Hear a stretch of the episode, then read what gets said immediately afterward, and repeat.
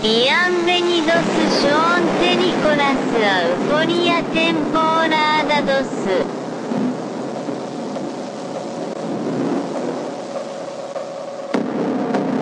Greetings, citizens of the world. This is a message from Anonymous. The United States Department of Defense officially released three UFO videos that had previously been made available to the public through Tom DeLonges to the Star. Tonight, a newly released video raising questions about the existence of UFOs. Después de la Segunda Guerra Mundial, surgieron noticias de avistamientos por toda América. 19 de julio de 1952, sábado por la noche. A las 12 menos 20, los controladores aéreos de lo que ahora es el Aeropuerto Nacional Ronald Reagan de Washington divisaron siete objetos sin identificar en el radar. A 25 kilómetros al sudoeste de la capital, a toda velocidad. El gobierno no pudo seguir ocultando lo que sabía sobre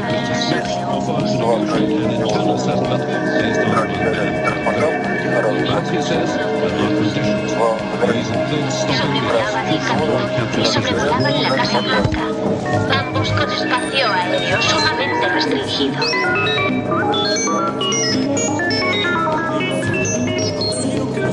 Tierra llamando a Lunave, tierra llamando a Lunave, tierra llamando a Lunave.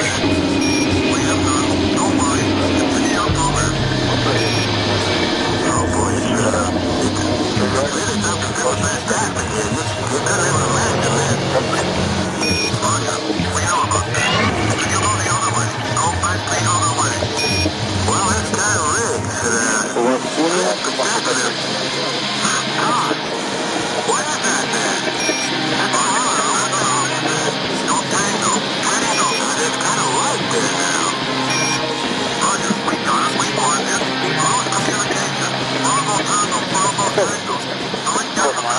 es eso? ¿Qué distancia más o menos lo tenías ayer?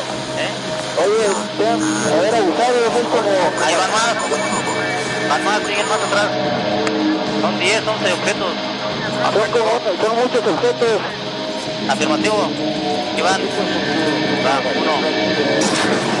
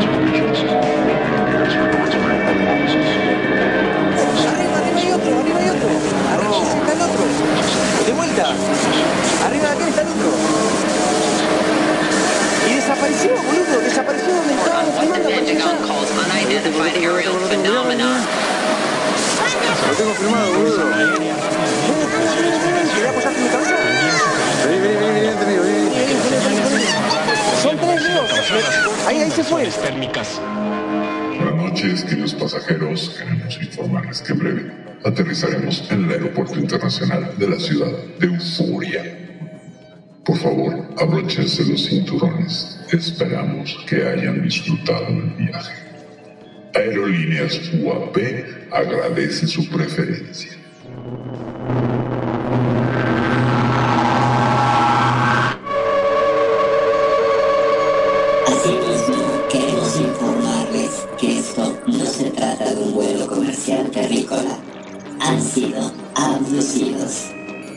yes.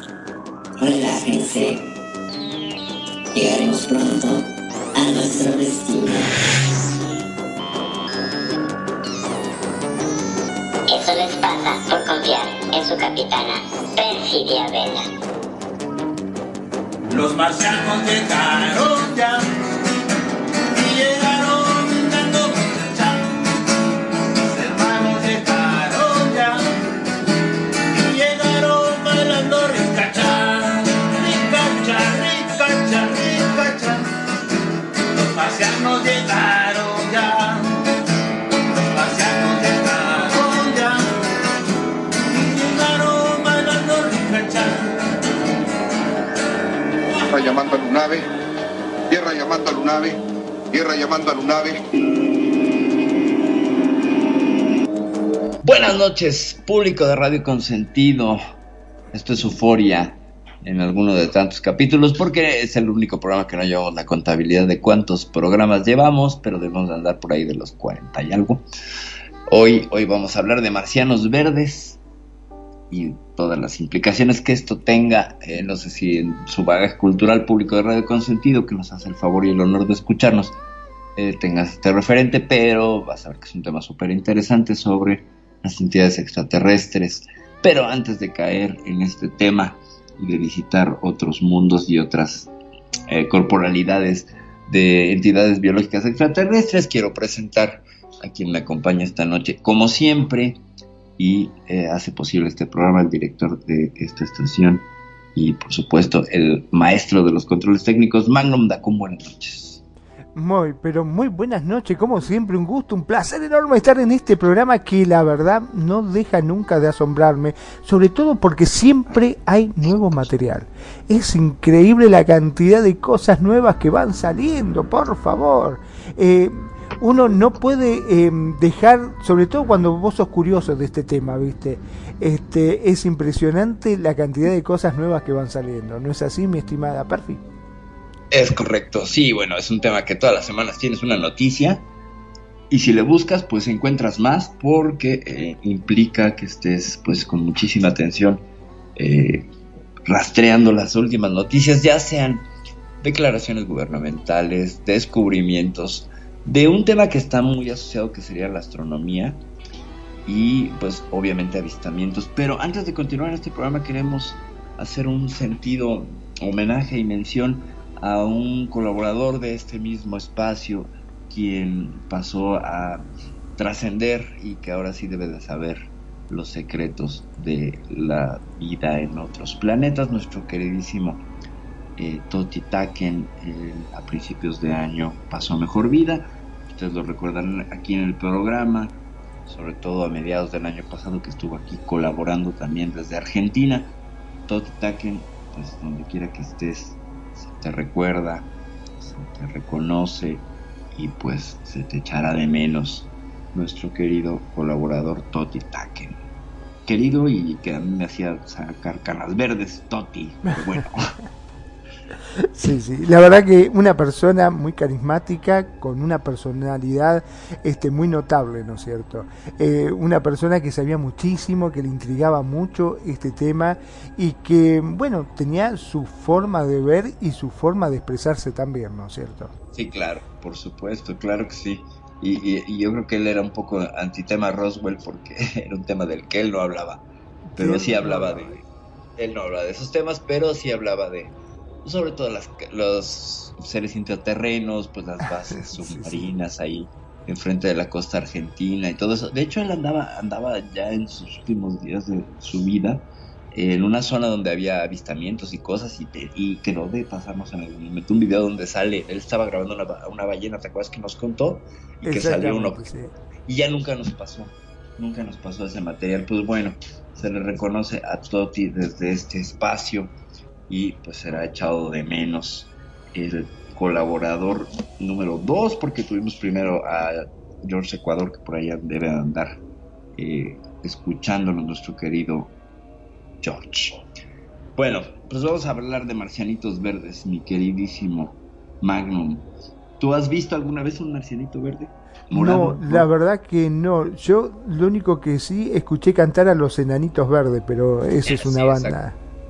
Pero, ¿qué tendría que ver, no? Porque, pues bueno, eran como. Además, ¿cómo se llamaba el cantante? ¿No? Fallecido Ajá. también. Marciano. Marciano, Marciano. Valdés. ¿No? Entonces, qué chistoso que se llamara. No sé si era su apodo o si era su nombre verdadero, no creo, pero si no, qué fan era su padre o madre de los marcianos para ponerle marciano.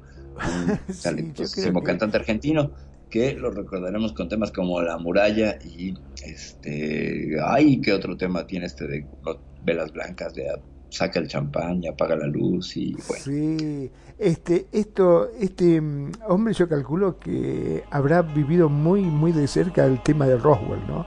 capaz que quedó impresionado cuando sucedió eso de Roswell, por eso le habrá puesto así a, a su Le habrán puesto Marcianito. Pero sí se llamaba Marciano, ¿de verdad que se llamaba Marciano? No me lo puedo creer.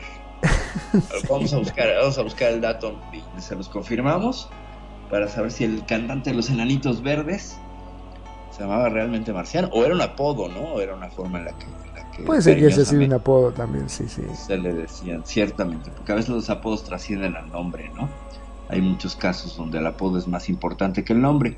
Bueno, eh, el término marcianito verde es un término pues ya un poco anacrónico, estamos hablando de mediados del siglo pasado, pero que se popularizó en la, en la literatura de ciencia ficción. Por eso me pregunta Magnum si había visto marcianitos verdes o no, porque yo sí, en los cómics, sobre todo estos cómics de estilo Pulp Fiction, que te contaban historias de otros mundos, ah, las mismas historias de, de Book Rogers, Flash Gordon, ya Ah, retrataban sí, la vida alienígena con otro tono de piel, con otro color de piel, ¿no? Entonces, Bueno, pero Nah. como bien dijiste, a lo largo de todos estos años, estos marcianitos se han ido adaptando a las nuevas épocas, ¿no? Porque claro. antes eran verdes y tenían antenitas y orejas grandes. y orejas grandes, claro, como- para escucharte sí. mejor. Ajá, un poco como eh, duendes, ¿no? claro, eran como elfos. Como elfos, sí, un poco, sí. Por eso hoy vengo de morada, para que no me confundan con ningún animal verde. Eh, la imagen, ya lo habíamos referido aquí anteriormente, que las primeras referencias de historias ya fuera de la, de la ciencia ficción se dan, por supuesto, posterior al incidente de Roswell, con el incidente de Hopkinsville, con los duendes de Hopkinsville, que son estos verdaderos enanitos marcianos verdes con orejas grandes que atacan a una familia en una granja y la están acosando toda la noche y la familia les disparaba y bueno, de cuenta como en las ferias que les pegaban y se levantaban. O sea, los, los- la- las balas los descontaban, los aturdían, pero no los mataban. Entonces, haz de cuenta que le disparaban a uno y pues, lo tundían, se caía al suelo, pero regresaba como a los 10, 20 minutos a seguir tratando de meterse a la, a la casa de la familia. De la- creo que Nadie son los paraba, los- ¿no? Nadie los paraba, nadie. Y, fue un acoso y les rasguñaron las ventanas y les caminaban por el techo y toda la noche. Y pues platicamos un poquillo que esta familia, creo que era Robinson, una cosa así, ahorita les checo el dato, eh, fueron a la comisaría al día siguiente en un estado de pánico y alarma tremendo que hizo por supuesto que el alguacil fuera a investigar y encontraron efectivamente los casquillos percutidos, eh, huellas afuera de la casa como si unos mapaches eh, hubieran rasguñado la puerta. Pero pues quién va a ser acosado toda la noche por mapaches que se quieren meter, ¿no? Han de haber sido mapaches en metanfetaminas que se querían meter, ¿no? Sí, sí.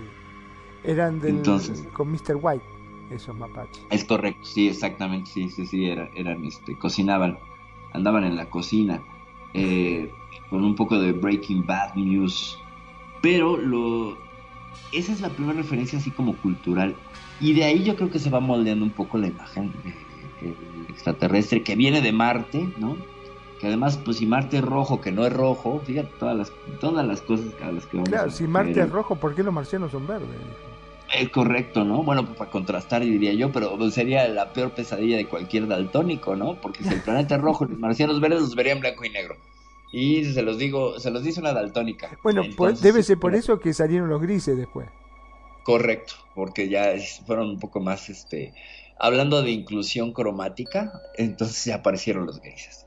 Pero, bueno, además que Marte no es rojo, Marte es color de los cojines de aquí de Radio Consentido, que es de decir, por cierto, que estamos estrenando, estamos estrenando escenario, está impresionante, gente, si pueden, cáiganse, pídanme TP, descuélguense, estamos en una suerte de base ahora, es una base que sería como el área 51, pero pues a la manera de radio consentido y pues tenemos bastantes sorpresas aquí, eh, tenemos un par de marcianos que capturamos y que los estamos eh, pues haciéndoles una consulta democrática en contra de su voluntad y tenemos algunas otras evidencias ovni, eh, quedó increíble, hay que agradecerle a Nani Jurado, la creadora de este escenario que está fantástico. Pero volviendo al tema de los marcianos verdes. Pues las primeras referencias vienen en la ciencia ficción. eh, podemos escuchar narrativas desde Ray Bradbury con, con algunas eh, historias que nos, que nos remite, sobre todo, pues bueno, la, la más conocida de todas sus obras, que genera la, la, la- es posterior al evento de Hopkinsville, pero cristaliza la imagen de los Little Green Men, ¿no? De los pequeños hombrecitos verdes, que eran, pues, eh, un término que se usaba para burlarse de las personas, ¿no? Es que estás viendo pequeños hombrecitos verdes, ¿no? La culpa es de los pequeños hombrecitos verdes. En los 50 esa era la forma de decirle al otro que estabas un poco loco, Que que estabas un poco fuera. de- Sí, es correcto. Pero, pues bueno, hemos visto que esta imagen evolucionó, pasó de verde chaparrito y con antenas a ser una criatura un poco más alta, eh, con ojos muy oscuros, casi sin facciones, sin las orejas y sin las antenas. Y además le quitaron color, se hizo gris. Y la primera Vos referencia... fíjate que cuando era chico, eh, si a vos te decían dibujar un marciano, era con antenas. Era con antenas, correcto. Para, era antenas. único que lo caracterizaba, los marcianos, tener antenitas. que viene un poco de mi marciano favorito, ¿no? ¿Se acuerdan de esa ahí, serie de los 50 también? Que incluso el, el personaje pues ocultaba sus antenas, ¿no? Y las extendía y entonces cuando extendía Eran sus como antenas... pues, de radio, ¿no? Como esas como de radio, sí, súper malo el truco, pero bueno, en ese entonces, en los 60, por ahí de 1964, este programa pues era, era uno de los más populares de la televisión norteamericana, por ende también pues de la televisión latinoamericana, porque pues, se iba repitiendo, nada más compraban los derechos y bueno, empezaron a crear todo este tipo de penetración cultural. Y yo sí llegué a ver mi marciano favorito, una serie bastante aburrida, por cierto, pero bueno, para entonces no había otra cosa y te la tenías que chutar, la tenías Bueno, que ver. pero hasta que salió David Bilsen. Ah, bueno, sí, as- ah, pero es que es de esas épocas, sí, posterior aparece Los Invasores con esta Los serie Invasores. maravillosa, que esa ya es otra cosa, porque esta no solo es la mofa del personaje, que es un poco como pre-E.T., donde se quedó varado en el planeta, un poco Al, ¿no? Eh, no, en Los Invasores hay un complot verdadero, ocultado por el gobierno, un contubernio, pareciera que, que la historia que pues promueve los invasores estuviera escrita ahorita por alguna clase de teórico de la conspiración, ¿saben? Porque si vos No sé lo analizás, no tenía, eh, no distaba mucho de la verdad, ¿no? Porque no era tan fantasioso después de todo. No, de verdad que no, no, no, no. La única cosa que evidenciaba a los extraterrestres es que no podían doblar el, el dedo meñique. ¿Y en qué se, y en qué se pues se parecía esta serie de los invasores con David Vincent, que por cierto, David Vincent es un proyecto de un canal de ufología altamente recomendado por parte de este programa porque pues prácticamente nos ha moldeado y nos ha dado un montón de información. El programa que se llama Proyecto David Vincent. Búsquenlo en YouTube. Es una verdadera maravilla no tiene pierde. El hombre tiene pues básicamente 40 años investigando sobre el tema ovni es un argentino no sé si su nombre sea David pero todo el mundo le dice David y tiene un contenido bárbaro bárbaro. De verdad que el proyecto David Vincent, mis respetos, siempre ha sido para mí un role model, ¿no? Pero bueno, con los invasores, pues ¿qué pasaba? Que eran estos marcianos encubiertos de humanos. Eran marcianos metamorfos, ¿no? Bueno, eran invasores metamorfos. No recuerdo si venían de Marte, pero evidentemente sí era una entidad extraterrestre que estaba infiltrada para controlar a la población contando esta narrativa muchísimos años antes de series mucho más populares como Expedientes Secretos X o Los 4400, donde pues ya se aborda de una manera mucho más oscura y más seria el asunto de la dominación alienígena sobre los gobiernos de la Tierra, que suena completamente a teoría de la conspiración, ¿verdad? Pero estamos hablando de los 60, gente, de finales de los 60.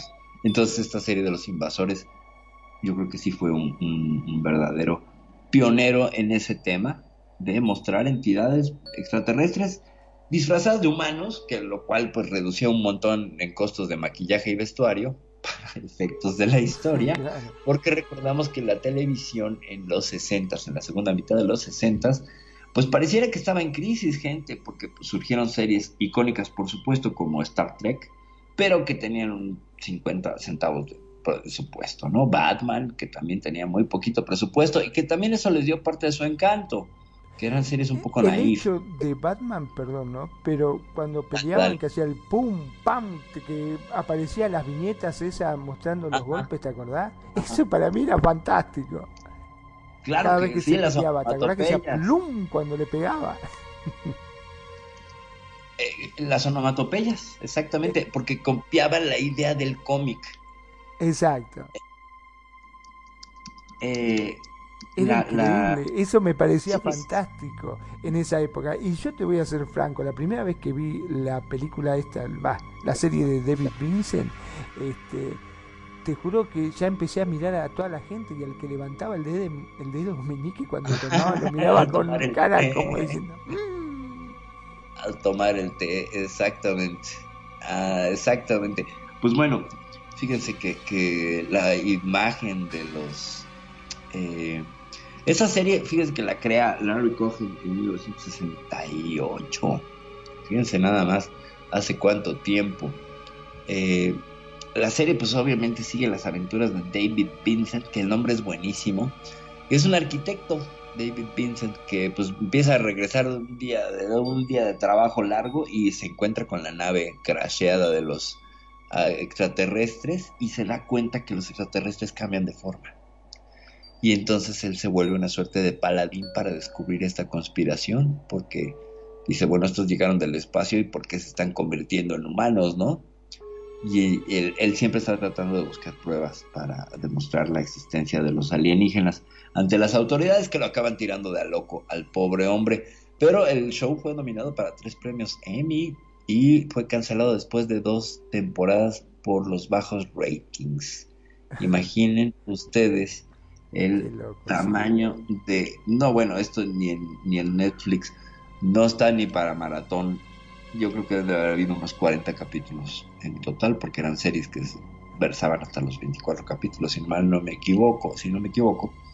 Pero es un antecedente de muchas teorías de la conspiración que vemos ahora y tú puedes encontrar un montón de conspiranoicos y conspiralocos que juran y perjuran que detrás de los grandes gobiernos mundiales, pues ahí están los Es que bichos no dista estos. mucho de la realidad actual, ¿no?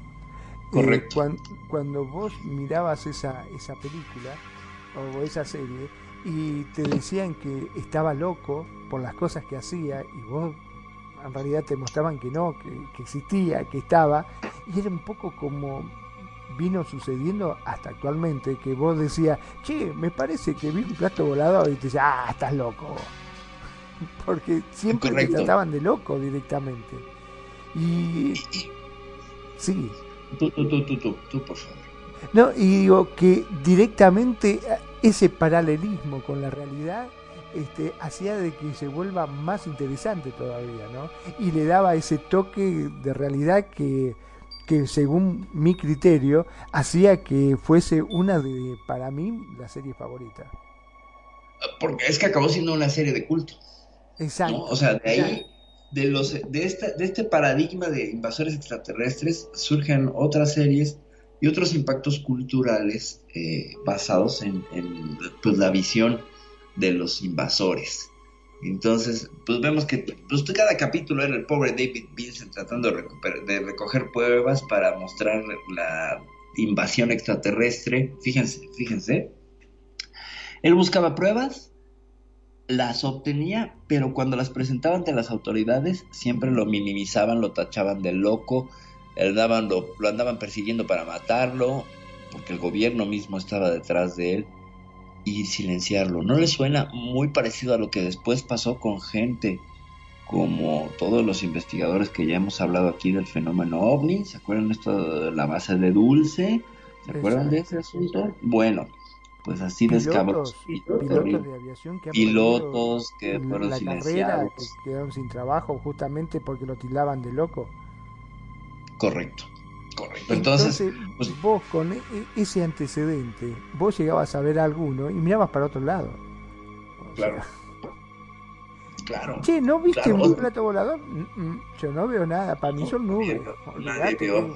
No voy a perder el trabajo, está loco vos. Nadie, nadie vio. Yo quiero agradecer a mi sobrina Mariana y mandarle un saludo calidísimo y un abrazo. Preciosa sobrina, me acaba de mandar una lollipop alienígena. Muchas gracias, sobrina. Vamos a ponernosla en este momento para celebrar.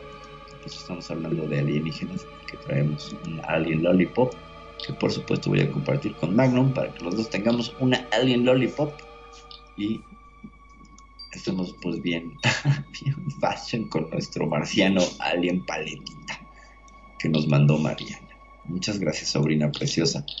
Muchas, muchas gracias. Bueno, entonces, con los invasores, pues bueno, es este primer atisbo, avistamiento a una entidad oscura en las sombras que manipula al gobierno y que es protegido por el gobierno porque tiene unos intereses que en el, al menos yo me acuerdo de lo que vi con los invasores, pues nunca quedan claros, a lo mejor era comernos, pero nunca sabíamos de qué manera, gobernarnos, con- eh, conquistarnos, pero el caso es que eran una amenaza y había que eliminarlos, cosa que le queda muy claro a- al señor David Vincent. A lo mejor venía en misión de paz, ¿verdad? Y él nadie le dijo, entonces él andaba tratando de malograr los planes de estos extraterrestres, pero ahí no, no recuerdo yo la forma de los extraterrestres de- del señor Cohen en esta serie, porque siempre salían vestidos de humanos.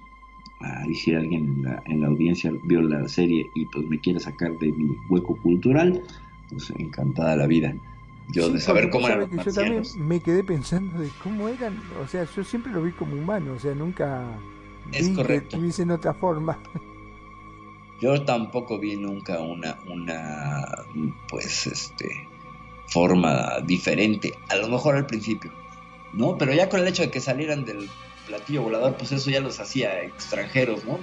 De este país y de este planeta. Entonces, que ya no aplica lo de extranjero. ¿Cómo se diría? ¿Cuál es el término para hablar? Bueno, es alienígena, ¿no? Fuera de extraterrestre. Pero hablaban normal, entidades. se movían normal. y Sí, todo eso. Y unos lentes creo que habían inventado, no sé qué, para poder descubrirlo. Mm, lo de los lentes son de la película They Believe de, Ah. de David Cronenberg, que viene después como en el 84. Eh, David Daylight se llama, Daylight, sí, eso es un peliculón. Y también pues son las entidades extraterrestres que nos controlan. Esa película sí, creo que ya hablamos de ella. Donde si te pones los lentes, pues puedes ver la realidad. Es una película de serie B que es una maravilla. De verdad, gente, si la pueden ver, se llama Daylight. Ellos viven eh, habla sobre el control subliminal a través de la publicidad y de ciertos, eh, ciertas situaciones de, ingeniería social que sí las puedes ver en la vida real ¿eh? y que son impresionantes. Solo para remitirles a uno de los casos, cuando el protagonista obtiene estos lentes que le permiten ver la realidad, es decir, esto es una analogía de un despertar de conciencia. Él de pronto está viendo los anuncios de una mujer eh, un anuncio espectacular en la calle de una mujer que está eh, comprando maquillajes y dice esta marca de maquillajes es la mejor. Cuando él se pone los lentes es desaparece la publicidad terrícola y aparece la marciana que dice cásate y reprodúcete. En esta tipografía Impact buenísima que de hecho la usamos en nuestra publicidad de Euforia y empezamos a ver cómo detrás de hay una otro anuncio donde hay una foto del dinero y cuando se ponen los lentes dice este es tu Dios así de profundos y de incontestables son esos mensajes en esta película y pues unas entidades horrorosas cuando te, se ponen los lentes y los ves son como una especie de zombies azules con la cara así toda enjuta.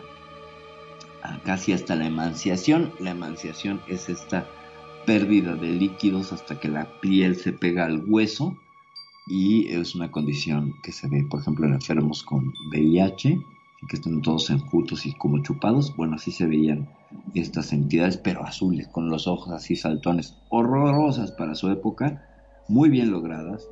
Ahora te digo, ¿no? Cuánto en realidad también, ¿no? Porque para muchos Sí. el dinero sigue siendo su dios, ¿eh? Correctamente, sí, correctamente. Y esta película, Daylight, pues bueno, eh, es un, la rompe porque estamos hablando de los ochentas. O sea, todavía no llegamos a- al boom de las teorías de conspiración, gente. Estamos hablando de, pues ahora sí que la prehistoria de las teorías de conspiración, ¿no? Estamos hablando de, de dónde surgen elementos que podrían ser utilizados después para construir las narrativas que nos llevan a tratar de explicarnos el mundo, porque pues ya sabemos que somos seres de símbolos y que buscamos darle sentido a todo y que pues a lo mejor de tanto que le queremos dar sentido terminamos en un sinsentido, como en muchas ocasiones, ¿no? Como en otras eh, series o en algunas otras eh, representaciones. Pero bueno, vemos que esta figura del, del extraterrestre pues fue evolucionando. Pero este, ya hicimos un programa sobre cómo evolucionaron los marcianos. Lo que vamos a ver aquí es cómo, también, ¿no? y sus naves, claro, porque cómo pasó de un platillo, que no era un platillo, gente, y vuelvo a hacerlo y lo diré todas las veces posibles porque es conocimiento general de ufología. No eran platillos voladores lo que Kenneth Arnold en 1947 volando sobre las montañas de los Apalaches ve. Él lo que mira son una suerte de boomerangs. Pero lo que hace que se diferencien, es que hagan de cuenta que curiosamente había un modelo de avión espía que tenía esa forma, en forma de boomerang. Eh, cuando él narra cómo se comportaban, parecía que estaban haciendo patitos sobre el agua. El término patitos es cuando arrojas una piedra generalmente ovalada y plana al agua con la fuerza suficiente para que vaya rebotando.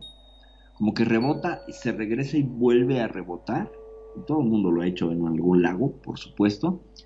Y ese es el movimiento que hacía y que le recordaba a unos platillos sobre el agua. Como cuando arrojas un plato, también me imagino que hará el mismo efecto. Nunca he arrojado un plato a un lago. Si ustedes están en alguna asociación de arrojadores de platos a los lagos, por favor, háganoslo saber. Pero esa, ahí surge la idea del plato volador. No vio discos voladores Kenneth Arnold. Eso viene después en la cultura, lo cual a mí como un entusiasta de este tema, pues me pone y me mete unos calambres tremendos en mis creencias, porque qué curioso que a partir de una referencia pública y mediática, bueno, que se hace mediática, todos los avistamientos se ajustan a esa normativa de morfología del objeto. Bueno, casi todos. Hemos visto que hay otros que salen inclusive de descripciones eh, que podrían encajar en cualquier forma. Esta que les habla presenció en su vida RL un objeto que cambiaba de forma, que estuvo parado sobre el centro de la Ciudad de México 40 minutos y ahí estaba como si fuera una bola de papel estaño cambiando de forma y subía y bajaba y cambiaba. Nunca fue Como una un gota de mercurio, ¿no? Que va Como una gota de mercurio que de pronto tenía ángulos muy poligonales y cambiaba y de pronto eh, como que era muy nerviosa en esta forma de cambiar y luego no, porque reflejaba el sol. Digo que esto me pasó en 2011. Nos pasó porque iba yo con mis hijos y mi entonces esposa. eh, y que fue en una de las avenidas más transitadas de la ciudad y que fue esta clásica de que todo el mundo está volteando para arriba y dices, bueno, pues vamos a voltear, ¿no? Y ahí estaba ese objeto y lo vieron cientos de personas y he buscado la referencia y no existen. Y no he encontrado avistamiento ovni Ciudad de México 2011, centro de la ciudad. Quizás no he hecho lo suficientemente pulcra mi búsqueda y tengo la incapacidad para googlear, pero pues de ahora con las inteligencias artificiales eso ya no debería de ser posible. Sin embargo, voy a tratar de buscar más información, pero estos ojos que son de comer los gusanos vieron eso, lo vieron durante pues, 40 minutos. Así nos quedamos, hasta nos metimos a una tienda a comprarnos algo de beber para ver el espectáculo. Y teníamos teléfonos y lo documentamos. La foto por allí debe de andar. Les he dicho varias veces que no es más que un punto sobre un fondo gris, no, no se ve mucho porque eran teléfonos bastante rudimentarios, era como tomar foto con un zapato, entonces pues no aportó mucho a ningún Sí, pero caso. aparte nos pasa siempre, bueno, al menos a mí me pasa que vos, Ajá. por ejemplo, ves una luna gigante en el mar, Claro. vos decís, oh, qué hermosa luna, le sacás la foto y sale un puntito insignificante y no se ve nada. Correcto, correcto. ¿Por qué? Pues porque eso tiene que ver con los zooms y con el manejo de la profundidad de campo y necesitas tener ciertos lentes especializados para que te salga perfectamente bien la luna en la noche. Para eso hay que estudiarle un poco, gente, ¿no? Para que no todos acabemos sacando unas fotos así de mediocres y de feas con el puntito. Pero bueno, hasta aquí, Magnum. ¿Alguna novela que hayas leído de Marcianitos Verdes? ¿Alguna otra referencia? En las caricaturas hay uno muy bueno. Voy a dejar que tú lo digas. ¿Quién es? ¿Qué, como ¿O no lo vi? Marciano Verde? Los Picapiedra, ¿te acuerdas? ¿No llegaste a ver esa serie? Eh, no, de los picapiedras. Sí, con Gazú. el- eh, había un marciano que se les aparecía a Pedro y a Pablo y que les concedía deseos, pero era un- una entidad extraterrestre. Cabezón, verde, con una capa y un casco y antenas. Gazú se llamaba. ¿No lo ubicas? Ahorita te mando la imagen. Pero sí era... Los era- supersónicos. Bueno, sí, los supersónicos, pero fíjate que los supersónicos era una era la contraparte de los Picapiedra, pero en versión tecnofuturista, donde no había entidades extraterrestres. Yo que me acuerde, ¿no? Todas las situaciones se daban alrededor de la vida laboral del señor. Exacto, del perro, hasta el perro me acuerdo Perro, robotina, o sea, Robotina. los supersónicos serían más para leer el impacto de la tecnología en nuestra vida que en, en- en este que hablar de entidades extraterrestres, porque curiosamente es un futuro donde ya debería de haber habido contacto, ¿no? ¿Qué pasa, por ejemplo, en Futurama? ¿No? En Futurama sí vemos que hay una, hay una, una un contacto extraterrestre y que, hay una cantidad de, de entidades de otro mundo, ¿no? Pero bueno, ya esta serie de Matt Groening, que, que viene en los 80s, finales de los 80s, pues tiene otra visión mucho más adelantada y mucho más, digamos, certera de lo que podría ser un futuro. Los supersónicos, yo no recuerdo ningún marciano, los supersónicos, ¿eh? Ninguno, pese a que, pues era una serie que se basaba en el espacio, ¿no? Era una serie que era la, antagonista de los Picapiedra por parte de la misma empresa Hanna Barbera. Te presentaban la vida del norteamericano promedio, pero en los época de las cavernas o en el futuro. Casi al mismo tiempo corrieron estos dos shows que presentaban estas versiones espaciotemporales con la vida de los norteamericanos, pero primero hubo un marciano en el pasado que a ver marcianos en el futuro. No sé si, si este si ubicabas, pero en este momento los Simpsons, los Simpsons sí había marciano.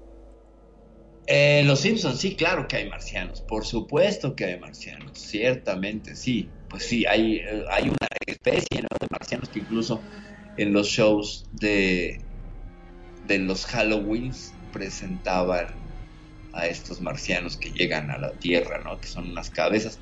Te estoy compartiendo, Magnum, y público de Radio Consentido, eh, la imagen de Gazú, a ver si Magnum así la ubica pero eso no era de ninguna manera un genio, eso es una figura extraterrestre. Ah, sí, es cierto, sí, sí, sí.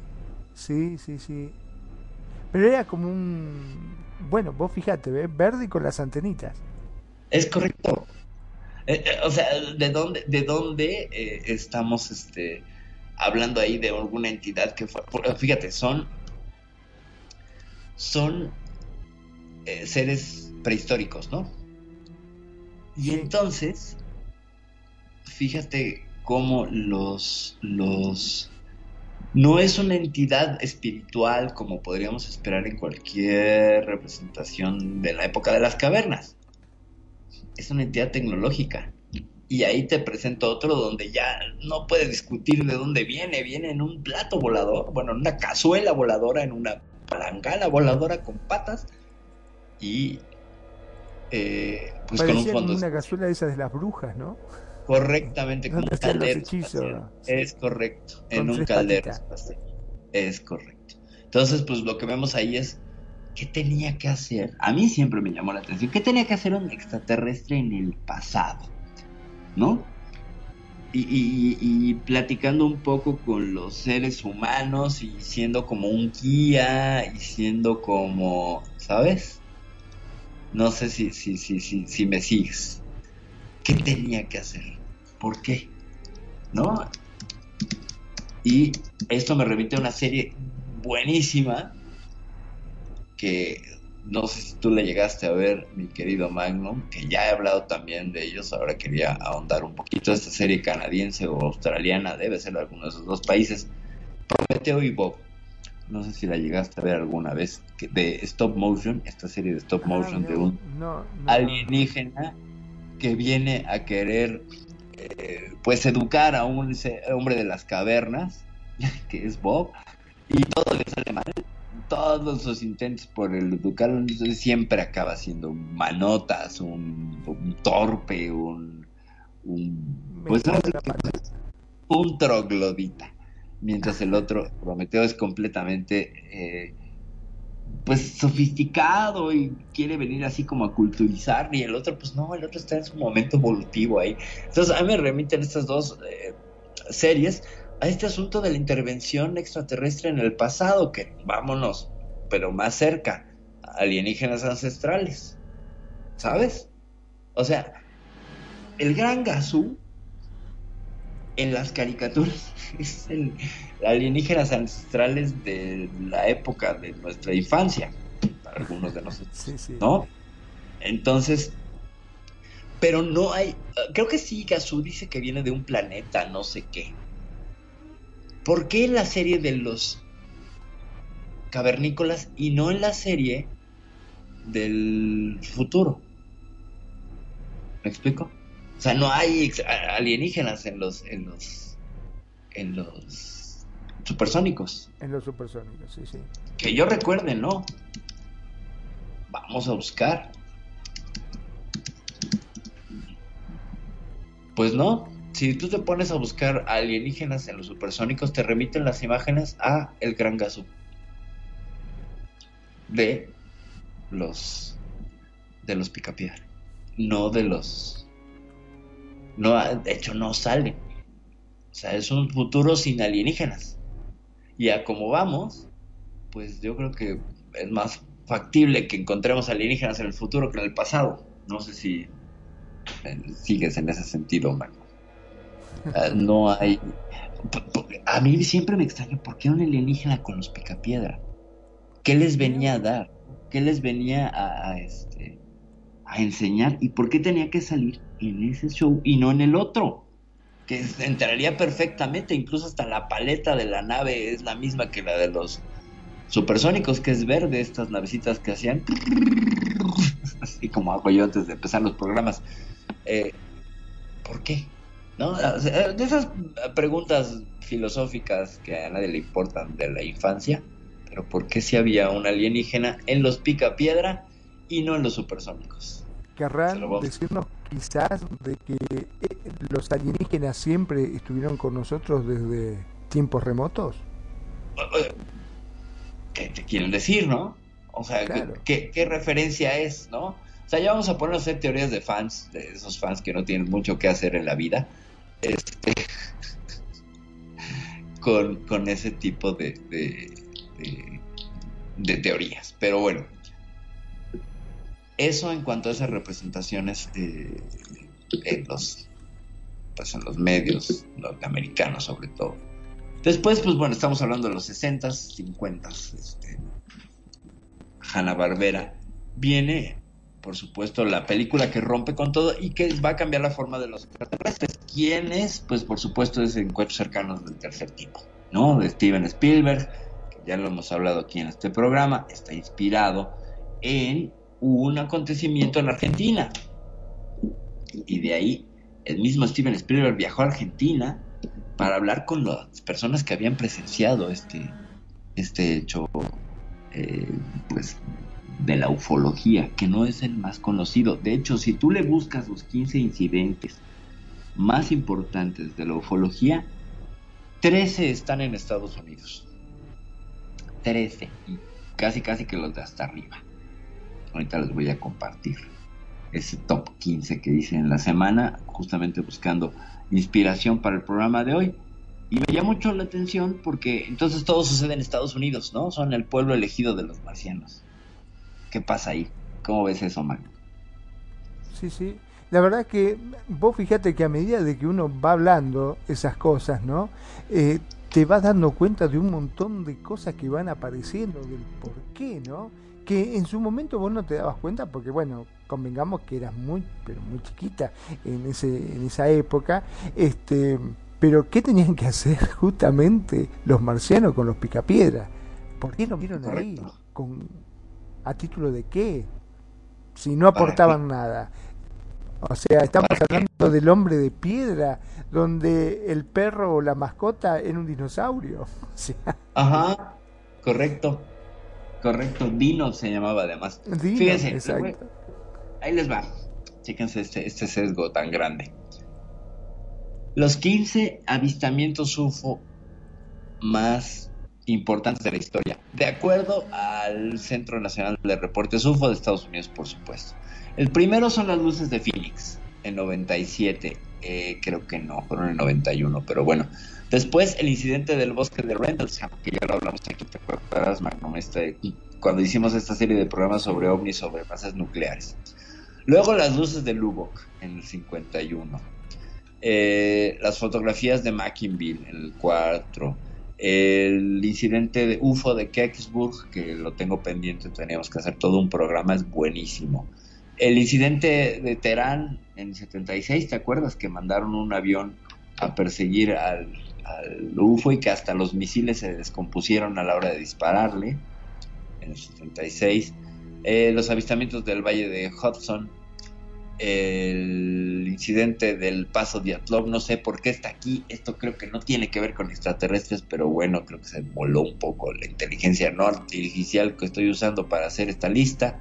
Luego no son tan inteligentes, no se crean gente. El caso de West Hall en 66, eh, los casos de Leveland en, en 57, el incidente de Thomas Mantel en 48. No sé si te sabes este incidente, quisiera yo ahondar un poquito con el incidente Dale. de Thomas Mantel. Pues nada, Thomas Mantel es un piloto de la Marina de Estados Unidos, el frente de las costas, me parece que es California. Eh, hay un avistamiento, él sale como el piloto, un equipo de dos pilotos, dos aviones en Mustangs, todavía aviones que pelearon en la Segunda Guerra Mundial, y salen a perseguir al, al- objeto eh, durante kilómetros, con confirmación visual de radar de tierra, de radar del avión.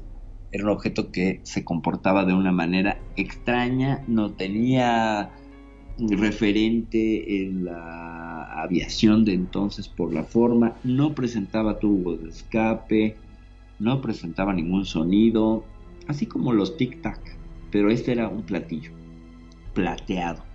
Entonces empieza a elevarse y el teniente Thomas Mantel, en su afán de ser muy cumplido, lo empieza a perseguir hasta que le dice a la torre de control, deja de perseguirlo, ya es muy peligroso, déjalo ir. Y él dice, no, yo tengo que servir a mi país, tengo que saber qué es esto, etcétera. Y el, el piloto Thomas Mantel empieza a subir a una altura que pues estos aviones pues tenían un límite, Como todos los aviones tienen un límite de altura. Pues nada, que después de perder la conexión de radio por alguna extraña razón, eh, lo siguiente que saben es que el avión del, del teniente Mantel viene desplomándose sin gobierno del piloto hasta que se estrella en tierra. Entonces las teorías son las siguientes. Thomas Mantel siguió al Venus o al Sol hasta que se quedó sin oxígeno de tanta altura que tomó y perdió el gobierno del avión, el control y se estrelló y falleciendo. Dos, en algún momento el objeto volador ataca al teniente Mantel haciendo que su avión se inutilice y caiga a tierra. Esas son las dos historias, no sé si te lo sabías. No, no, Pero- no, la verdad que no. Es uno de los fallecidos por los incidentes UFO. O sea, sí matan. Ya que preguntabas en el otro programa si las entidades paranormales te hacen daño, bueno, vemos que las entidades extraterrestres también y muy tangible. El O sea, se de- defienden, digamos. pues no es que no sabemos. No sabemos. no- nunca, nunca hubo una confirmación porque ya no hubo comunicación de radio. El otro piloto que iba con él sí se regresó a la base, mientras Mantel seguía como un loco persiguiéndolo. ¿Te acuerdas también el incidente de los policías que persiguieron Venus, segura, según, ¿no? Por Exactamente, sí, por una Que a mí me encanta ese incidente. que le acabó sí, jodiendo sí. la vida al pobre, al pobre teniente que reportó este evento. Y ya nada más quedarían dentro de esta lista tres más que son la abducción de Travis Walton en el 75, el incidente de Falcon Lake, el incidente de Socorro en 1964 y el monstruo de Flatwoods en 1952. ¿Qué tienen en común estos incidentes? Que la gran mayoría son en los 50s y en los 60s y pareciera que en los 90s pues se fueron a bailar Eurodance porque casi no había avistamientos extraterrestres o bien no eran tan importantes. Sin embargo, vemos que el caso de de los avistamientos del valle de, de Hudson pues fueron por ahí de 1983-87 serían los más recientes junto con las luces de Phoenix en los 90 que yo ya estoy diciendo vamos a que se fueron a escuchar Eurodance. No hombre las luces de Phoenix las vio toda una ciudad. Todos le tomaron fotos. Hasta el alcalde salió ahí a decir que pues no sabía qué era porque además déjame decirte que era como el tamaño de un campo de fútbol bicho este que estaba volando sobre la ciudad de Phoenix en una eran tres luces dispuestas de manera triangular que oscurecieron la noche. Era una noche estrellada y esta figura tú la veías claramente contra la noche y descubrías que era un triángulo con sus tres luces que se movía silenciosamente a una altura no muy grande y que no emitía ningún ruido. Y además lo que asustaba a los, a los residentes de Phoenix era el silencio con el que esto se movía. Muchos dicen que se trataba de un avión espía del mismo gobierno de Estados Unidos que estaba probando porque pues por allá por Phoenix pues no, le, no queda muy lejos de, de la bonita área 51 y estos lugares en, en Arizona. Bueno la base 51 está en Arizona. Y pues lo que vemos aquí es como eh, como hay una serie de avistamientos que son en Estados Unidos y como la primera película que nos modea al extraterrestre gris es de Estados Unidos. Eh, no es un patrón, no estamos viendo un patrón ahí. La verdad ¿Qué ves sí. ahí? ¿No? ¿Qué pasa? Que pues bueno, los norteamericanos al ser una potencia cultural más que económica, eh, pues influencian al resto del mundo, ¿no? Con cosas que incluso, pues bueno, encuentros cercanos del tercer tipo es una experiencia surgida en Argentina.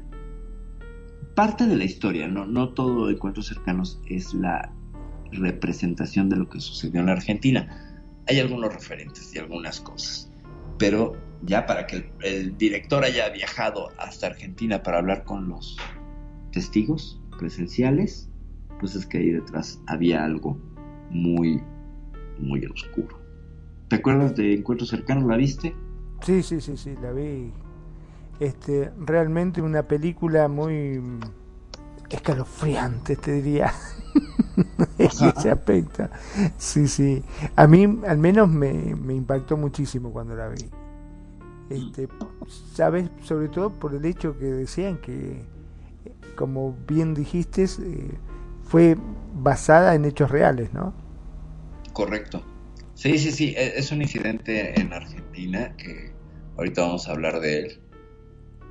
Pero tenemos saludos de nuestra queridísima Luna Azul Leonor Fernández. Muchos besos, mi queridísima Luna. Eh, ella siempre se ha preguntado por qué los extraterrestres no se presentan en la Tierra de manera formal. Qué buena pregunta. Qué buena pregunta. Mira, hay dos corrientes de pensamiento sobre este asunto de, bueno, pues si ahí están y ahí han estado, ¿por qué no vienen y, y- y ya pues hacen todo un protocolo, ¿no? Y ya llegan aquí a las plazas principales de los gobiernos y pues ya hacen todo el protocolo. Y aquí estamos muchachos, hemos estado siempre, pues somos los que manipulamos su ADN, este, según algunas teorías conspirativas, Ustedes y pues son somos sus primos. gracias a nosotros, lo que Es claro. correcto. Es correcto. Imagínate, mi queridísima Luna, ¿qué pasaría? ¿Qué pasaría si el día de mañana... Bueno, es que hay que verlo con un paradigma... mm, Hay que ver estas dos corrientes, que ya te puse una, donde se presentan y otra donde los presentan. quienes los presentan son los científicos y luego los gobiernos. ¿Ok? La línea donde ellos vienen y se presentan, esa la dejamos ahorita de lado. Vamos con la de que nos los presenten los gobiernos. Es muy probable que el contacto que se dé con una entidad extraterrestre sea a través de la radio. Que recibamos una señal de alguien que está tan lejos que incluso en esta vida no nos va a dar chance de poder contestar, pero que sepamos que está allí.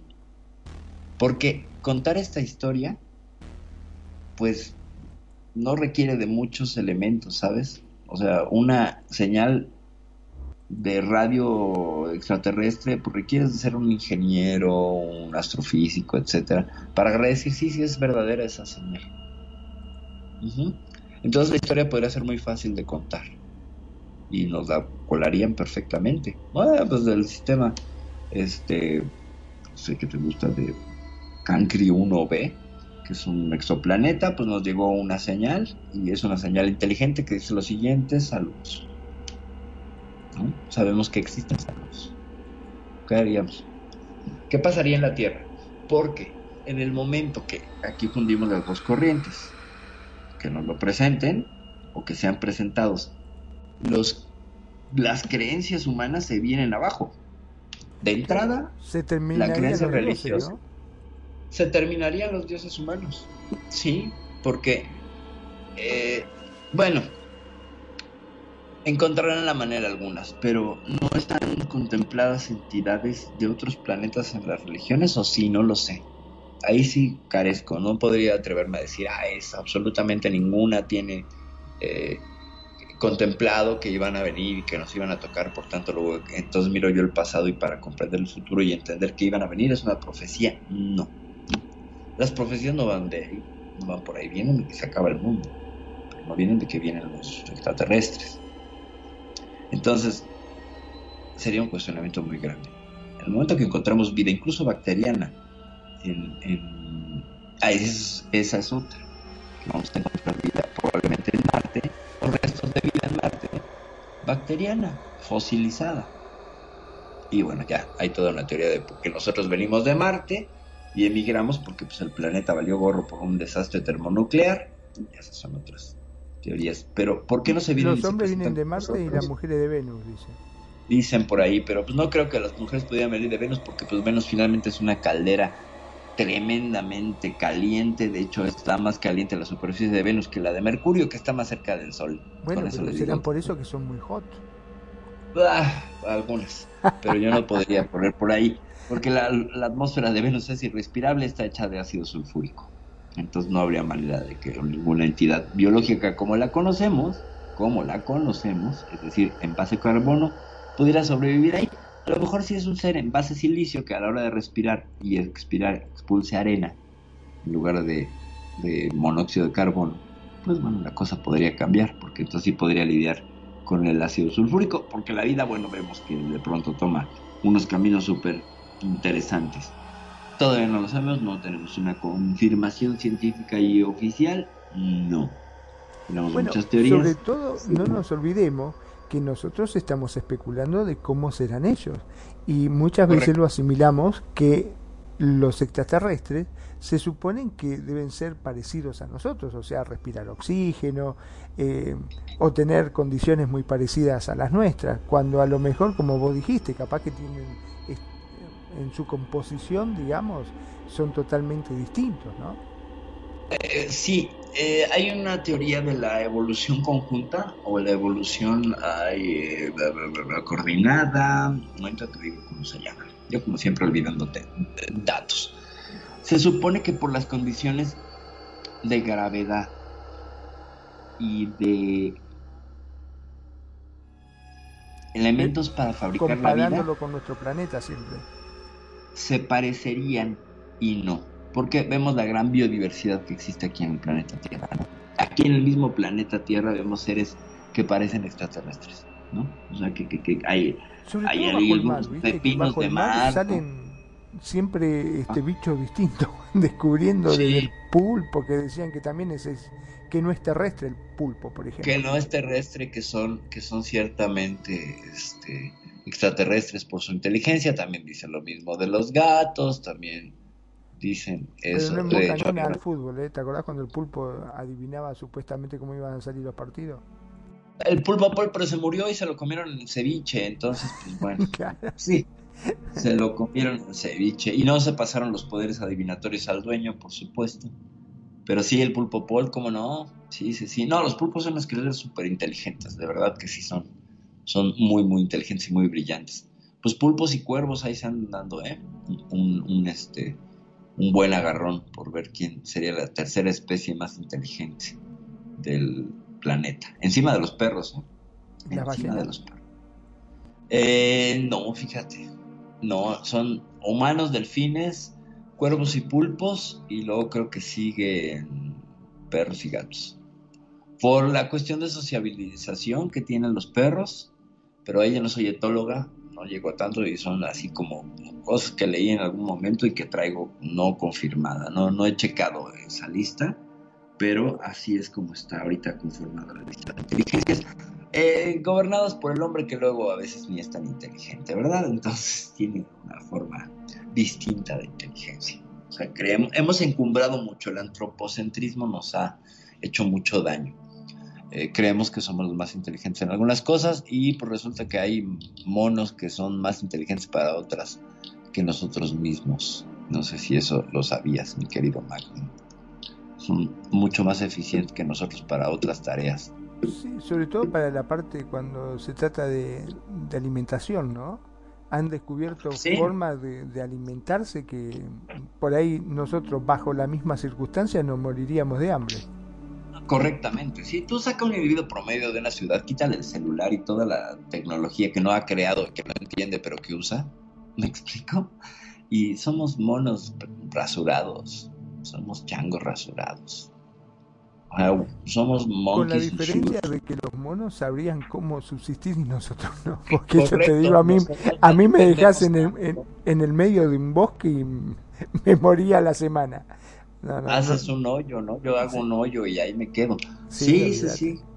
Les ahorro la tumba. Somos muy dependientes de la tecnología y de la cultura. Nosotros estamos súper ligados a la cultura. O sea, somos prácticamente el producto de un rejuego cultural constante que si tú te alejas de ese rejuego, pierdes trabajo, por tanto alimentación, seguridad, casa, todo. Todo en una nada.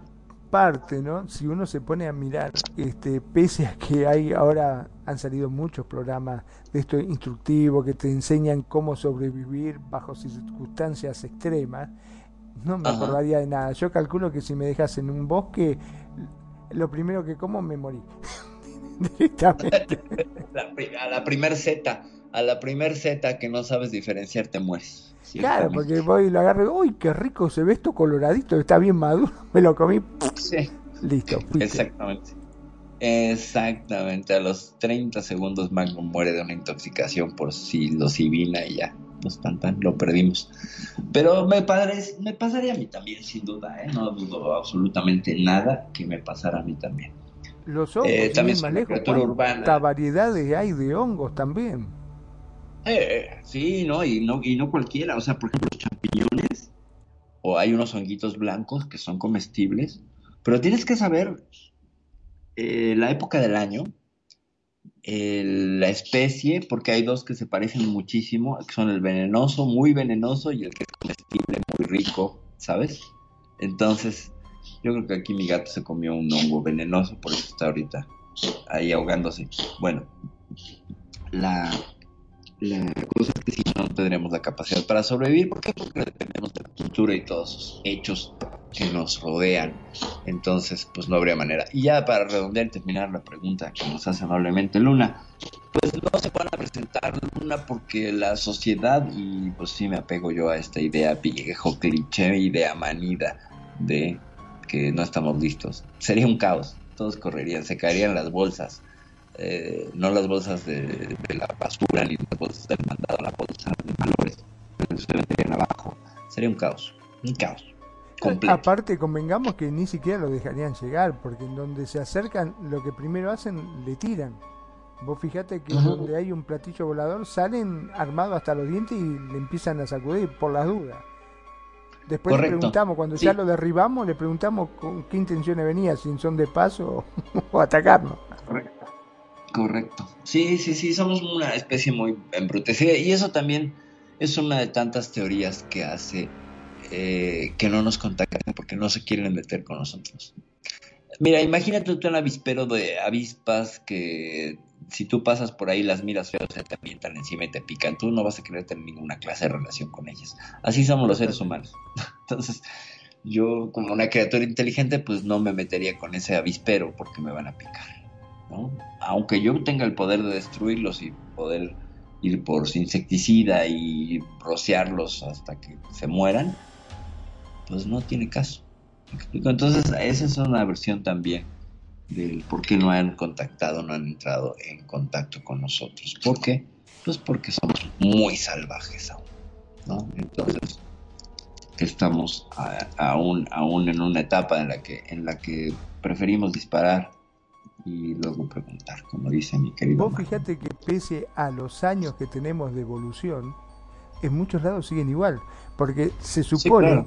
que eh, hay tribus que están internadas en el bosque, no sé dónde, eh, que Correcto. supuestamente si te pescan, te matan directamente por defensa, ¿no? O sea, donde se acercan, donde te ven cerca, te matan por las dudas, como para protegerse.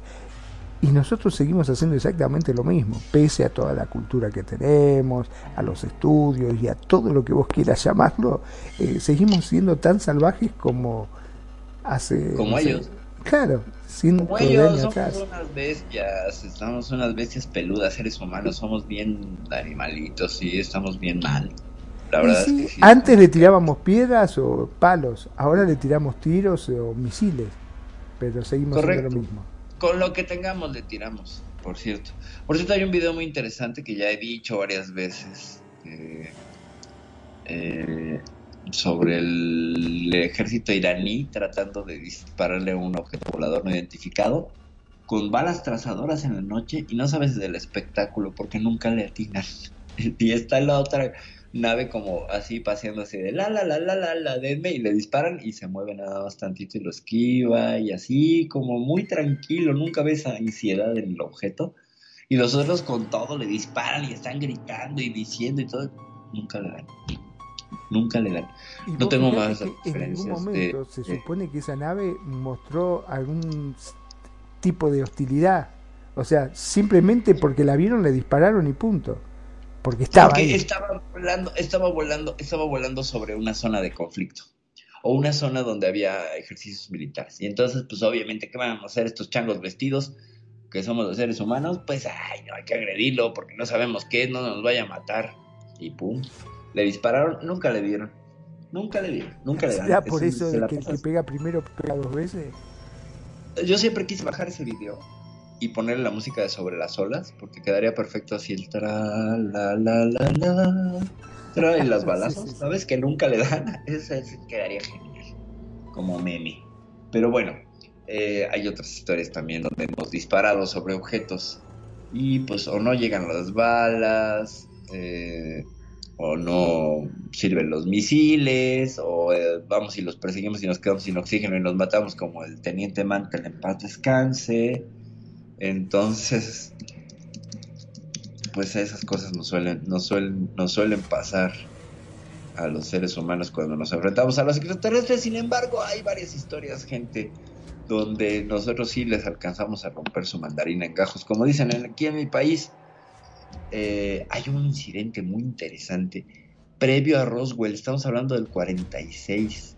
Y es un incidente que narra un soldado norteamericano que regresó de la Segunda Guerra Mundial y que eh, se enfrenta a una entidad. Bueno, él no.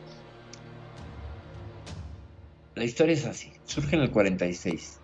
No, no era soldado. Era, estaba en 46, el vos papá, fijate. en el 46. El chico había perdido a su papá en la guerra. Vivía con el abuelo. Eh, aparece una entidad que a todas luces podrías describir como un alien gris, ca- cabezón, ojos negros, etcétera. Y al chamaquito que vivía en una granja lo empieza a, jalonear y se lo quiere llevar al bosque. Y sale el abuelo, se da cuenta y se mete a la casa y va por un asadón o por un objeto contundente y pum, se, se lleva entre las patas al extraterrestre y lo Lo mata. agarró a chingadazo, como quien Lo, dice. lo agarró a chingadazos, justamente. Y entonces muerto, pues lo regresan a la casa y eh, llama a las autoridades, llama al sheriff, el sheriff llama a los militares, pero pues era plena guerra, bueno, era pues, etapa de posguerra, no había ni un año, había pasado de haber terminado la guerra, creían que era un espía, que era una cosa ahí de los rusos, y pues llega el gobierno y se lo lleva. Antes de Roswell, o sea, antes incluso de los avistamientos de Kenneth Arnold en el 47. Entonces, sé, es una historia muy, muy, este, muy interesante. Te voy a dar los datos después de los nombres, pero yo creo que sí podemos hacer un- una recopilación de todas las entidades que se han tenido sus que veres con los humanos. Ahí están los duendes de Hopkinsville que les disparaban, no los mataban, pero pues sí los descontaban, ¿no? Sí los aturdían. Y algunas otras, ¿eh? Donde ha habido, pues, intercambio de disparos y pues el incidente de la base de Dulce, donde hubo balazos muertos de ambos lados. Ya ves a este, a este hombre, al contratista norteamericano que acabó sin un dedo y luego muerto, ¿no? Ya habíamos hablado de él, siempre se su nombre. No sé, me ha de caer gordo o algo así. Pero sí hay un antecedente muy interesante de marcianitos verdes en, Estados Unidos otra vez, donde pues le fue muy mal porque lo agarraron a asadonazos y lo mataron y se lo acabaron llevando los del gobierno. Así, así esa historia, no la conocía, supongo. No, la verdad que no, no, no tenía idea, no, no la conocía. Pero mirá vos qué interesante, ¿no? Vos fijate cómo hubo un- una relación ahí con un extraterrestre y sin conocerlo. O sea, yo calculo que puede ser ese enfrentamiento porque no sabía de qué se trataba tampoco, ¿no? O sea, vio a alguien que estaba jalando a su hijo, a su nieto y a la miércoles. Eh, correcto. Lo defendió Correcto, como sí. pudo y después se dio buen- cuenta y dijo, para, para, este o es muy feo, pero no creo que sea Este no es del otro pueblo, Tim. Este no es del otro pueblo. Claro. Este no es del otro pueblo. Estaba viniendo de algún otro lado. Pero bueno, eso, eso fue el, el, este, el incidente de, sin nombre. Ahorita me acuerdo. El hecho es que el testigo, después a su hijo, hace un documental sobre el asunto y todo. Entonces ahí está, ahí estaba como la referencia en la, en la historia con este asunto del marciano muerto por un asadón de granja. Que sí no se la sabían. Bueno, marciano, ¿no? Nunca supimos de dónde venía. Sí, sí. podía haber sido pie grande también. Podría, no, fíjate que no, porque no era más alto que el sobrino. Y el sobrino tendría 11 años. Bueno, el Ah, pero nieto nadie le miró los pies. tendría 11 años, sí, entonces pues era alguien que estaba, que estaba pues muy, muy pequeñín, muy pequeñín. Entonces, esa historia, y hay otras, ¿eh? hay otras historias de enfrentamientos humanos contra aliens, donde pues hay jaloneos y cosas. Y, y, pues, pues sí, es que cuando te quieren abducir, pues ¿qué vas a hacer, no? Sí, ¿Qué te va? defendés como podés, ¿no? obviamente. Exacto. Yo creo ¿Tú que en, en cierta forma, eh, mira, yo siempre digo que soy un gallina para esas cosas, pero ajá. creo que todos, particularmente, hay un punto en donde cuando sentís eh, ese riesgo o te sentís atrapado, viste como el famoso caso del, del animal que corre, corre, corre, corre, hasta que llega a un rincón y ve que no puede escapar para ningún lado y ahí es cuando lo enfrenta y lo pelea. Claro, sí. Una cosa así. Cuando uno ve que corre riesgo su vida, dijo, bueno, a la miércoles, si voy a morir, al menos que sea peleando, dijo, ¿viste? Claro. Yo haría lo mismo, ¿eh? Qué miedo. Sí, sí, uno trata de, de huir, obviamente. Yo, mi instinto sería de supervivencia, tratar de correr a donde se pueda, tratar de esconderme, pero si ya llega un momento que no puedo más y estoy atrapado y lo tengo enfrente, y bueno, que sea lo que Dios quiera. Claro, sistema lucha-huida, ¿no? La respuesta lucha-huida, ¿cuál va a ser la que va a prevalecer? Exactamente. No, porque yo no me quedaría ahí a preguntar, oigan, oigan, ¿de dónde vienen muchachos? Es que esa es la gran pregunta, porque más de una vez cuando vos hablas con, con gente te dice, ay, ¿qué haces si ves un platillo volador? Y la mayoría dice, yo me acercaría, hablaría. Mentira, eso lo decide ahora porque nunca tuviste la oportunidad, pero, vos ves que baja una, una entidad que no sabe con qué intenciones viene y se te viene encima. Y yo calculo que el instinto de supervivencia es como, a ver, a vos viene una víbora y te pasa cerca y el primer instinto es clavarle algo, darle patearla, sacártela de encima. Vos no le vas a preguntar si sos venenosa, no sos venenosa, si me venía a picar o simplemente está pasando por al lado mío. Eh, como una araña. Correcto. Correcto. Sí, pues imagínate, ya ahorita le queremos agradecer a, a- vamos a agradecer a la gente que nos está siguiendo y escuchando en, en las redes sociales, perdón, mi querido. Dale, Pero pues queremos agradecerle tanto a mi sobrina Mariana, preciosa, te mando besos, a Luna, preciosa, también besos, a Hugh Schneider, por supuesto, a Teresa Tauber, hasta California, Estados Unidos, y a Ana María Guajardo, por supuesto, hasta Chile. Saludos y gracias por estarnos escuchando y siguiendo. Y nos pregunta Luna Azul que las personas con las que contactan tienen algo en especial o en común, o sea, los contactados extraterrestres, hay dos versiones, la versión amable y la versión de perfidia. ¿Cuál quieres oír? Magno. Yo preferiría la, la versión de perfil. Después me Bueno, la versión de perfil es que para, para mí los contactados, la gran mayoría son unos charlatanes, la gran mayoría. Yo lo digo así, me parece que no tienen pruebas de nada y todos vienen con una cosa mesiánica de querer ponerse en superioridad moral sobre los otros, de que ellos son los elegidos, etcétera. Entonces tienen en común que son unos charlatanes que generalmente obtienen un montón de dinero. Sixto Paz, eh, Samuel Aún Weor, eh, hay varios, hay varios que, que me parecen a mí, incluso Matías Giordano o Matías Di Stefano, este último que te aparecerán por ahí tus anuncios en algunos eh, anuncios de YouTube donde dice que ellos vienen de, Atlántida, etcétera, etcétera.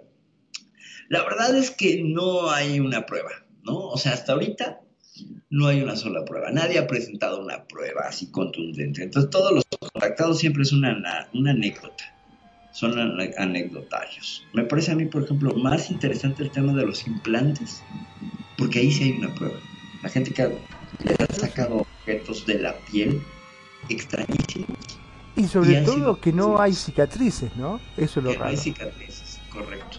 Que no hay cicatrices, que no hay una, una, una seña de violencia la medicina alópata que tenemos los seres humanos, no, y luego hay implantes en el cerebro, ¿no? Y, y es muy curioso el caso de un doctor en Estados Unidos, mm, también vuelvo a olvidar el nombre, eh, que se encargaba de reco- recolectar y tenía grupos de, de autoayuda para gente con implantes extraterrestres, así decían ellos. No sabemos si son extraterrestres, pero bueno, Bueno, pero vos fíjate la diferencia. Están, como bien dijiste, aquella persona que le gusta figurar, que dice, ah, sí, eh, yo lo vi, lo peleé, o lo corrí, o hablamos, lo que fuese. Y están Ajá. estas personas que verdaderamente tienen pruebas, porque tienen estos implantes, que en su gran mayoría no lo recuerda. Y solamente, eh, digamos, lo que pueden contar es a través de hipnosis que le han hecho, ¿no es cierto? Porque muchos no tienen ni idea qué fue lo que le pasó o cómo llegaron a tener eso ahí en la piel. Correcto, Eh, es un gran punto, Magnum, porque lo que vemos aquí es que no es gente que busca la notoriedad mediática. Exacto. No busca fama, no busca sensacionalismo. Ahí está Stefano dando cursos. O sea, no sé. O sea, la verdad es que con todo el respeto que me pudieron merecer, a mí me parece que eso es un negocio. Y, Y que es un que negocio que Si no hay empleamos un poquitito el sentido común, vos, si a vos te pasa una cosa así, no sé si estaría bueno contarlo tan abiertamente. Yo creo que yo no lo contaría. No, hombre, imagínate, ah, soy perfidia y me contactaron los de humo. Por ejemplo, lo- el caso de humo, los humitas, ¿no? Humo, y tú le pones una H y es humo igual a nada, ¿no? Eh, este caso en, en España, pues una engañifa tremenda, ¿no? O sea, por donde le busques, eh, los de humo. ah, hay por ahí un canal de un, uno de los primeros youtubers españoles que llegué a ver sobre misterio y él defiende a los de humo y da por hecho que existen y, ah, y todo es sobre la base de nada, sobre humo, ¿no? Sobre el humo. Eh, Historias sobre humo, justamente. Sixto Paz, hay otro que se apellida Corpancho. eh, ¿Sabes? O sea, es que, ¿para qué voy a, yo como entidad extraterrestre, ¿para qué voy a secuestrar a una hormiga? Y le voy a decir a esta hormiga, o, o yo como entidad en un hormiguero voy a decir, a ver, hormiguero es el elegido de decirles a las hormigas, no se estén pinches comiendo mi comida de el día de campo, por favor. O sea, ¿cómo Sí, voy a no, comunicar? hay- no tiene mucha lógica ¿Me tampoco. así. O sea, primero, ¿cómo me voy a comunicar con la hormiga? Y le voy a hacer entender lo que es un día de campo y le voy a hacer entender que no tiene que irse a comer mi comida cuando es su instinto. O sea, si es una entidad que ha podido gobernar el viaje interestelar, es decir, entre estrellas, está lo suficientemente avanzada, ¿no? Entonces, eh, nos dice, nos dice nuestra querida eh, Luna, dice que quería escuchar la versión de Perfis, dice Cruda Realidad, se rió y que ha tenido la oportunidad de haber visto dos avistamientos de ovnis, uno de día y otro de noche, y dice la verdad que sin alcohol de por medio. Pues si pudieras ampliarnos esa Ah, información, mi queridísima Luna, de cómo fueron estos avistamientos. Eso, por ejemplo, la gente que ha, que ha estado implicada en avistamientos, le creo más que al que dice, es que me subieron a la nave y entonces yo fui y hice ahí la Y veía el taxista. planeta chiquitito cuando se ver, alejaba. la, él la historia de un taxista mexicano en 1954 cuenta la historia, esto es previo a Roswell. Ah, no, dos, seis años después, perdón, cierro mi bocota y me retracto. Seis años después de Roswell. Eh, ese taxista mexicano se supone que lo suben a una nave y lo llevan a Venus y que ahí vio ciudades y bla, bla, bla, bla. Bueno, cuando hicimos las exploraciones, hicimos siempre lo diré porque soy parte de la humanidad. No es que yo haya puesto un tornillo en ninguna de las ondas Venera de los rusos, ¿verdad? Pero cuando las ondas Veneros, Venera, la Venera 6 sobre todo, se posó en la superficie de Venus, nos dimos cuenta que el planeta era inhabitable. Ya sabíamos que era una bola y es un efecto invernadero y que no hay manera de que la vida como la conocemos surgiera en Venus.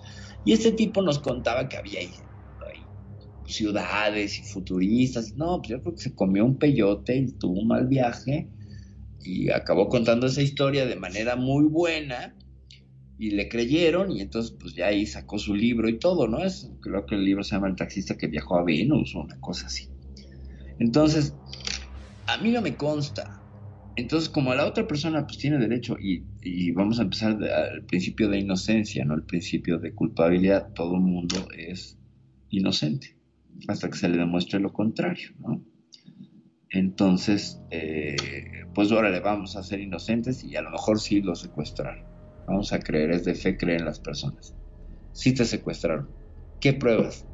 Más allá de tu mera anécdota, me puedes presentar. ¿Me explico?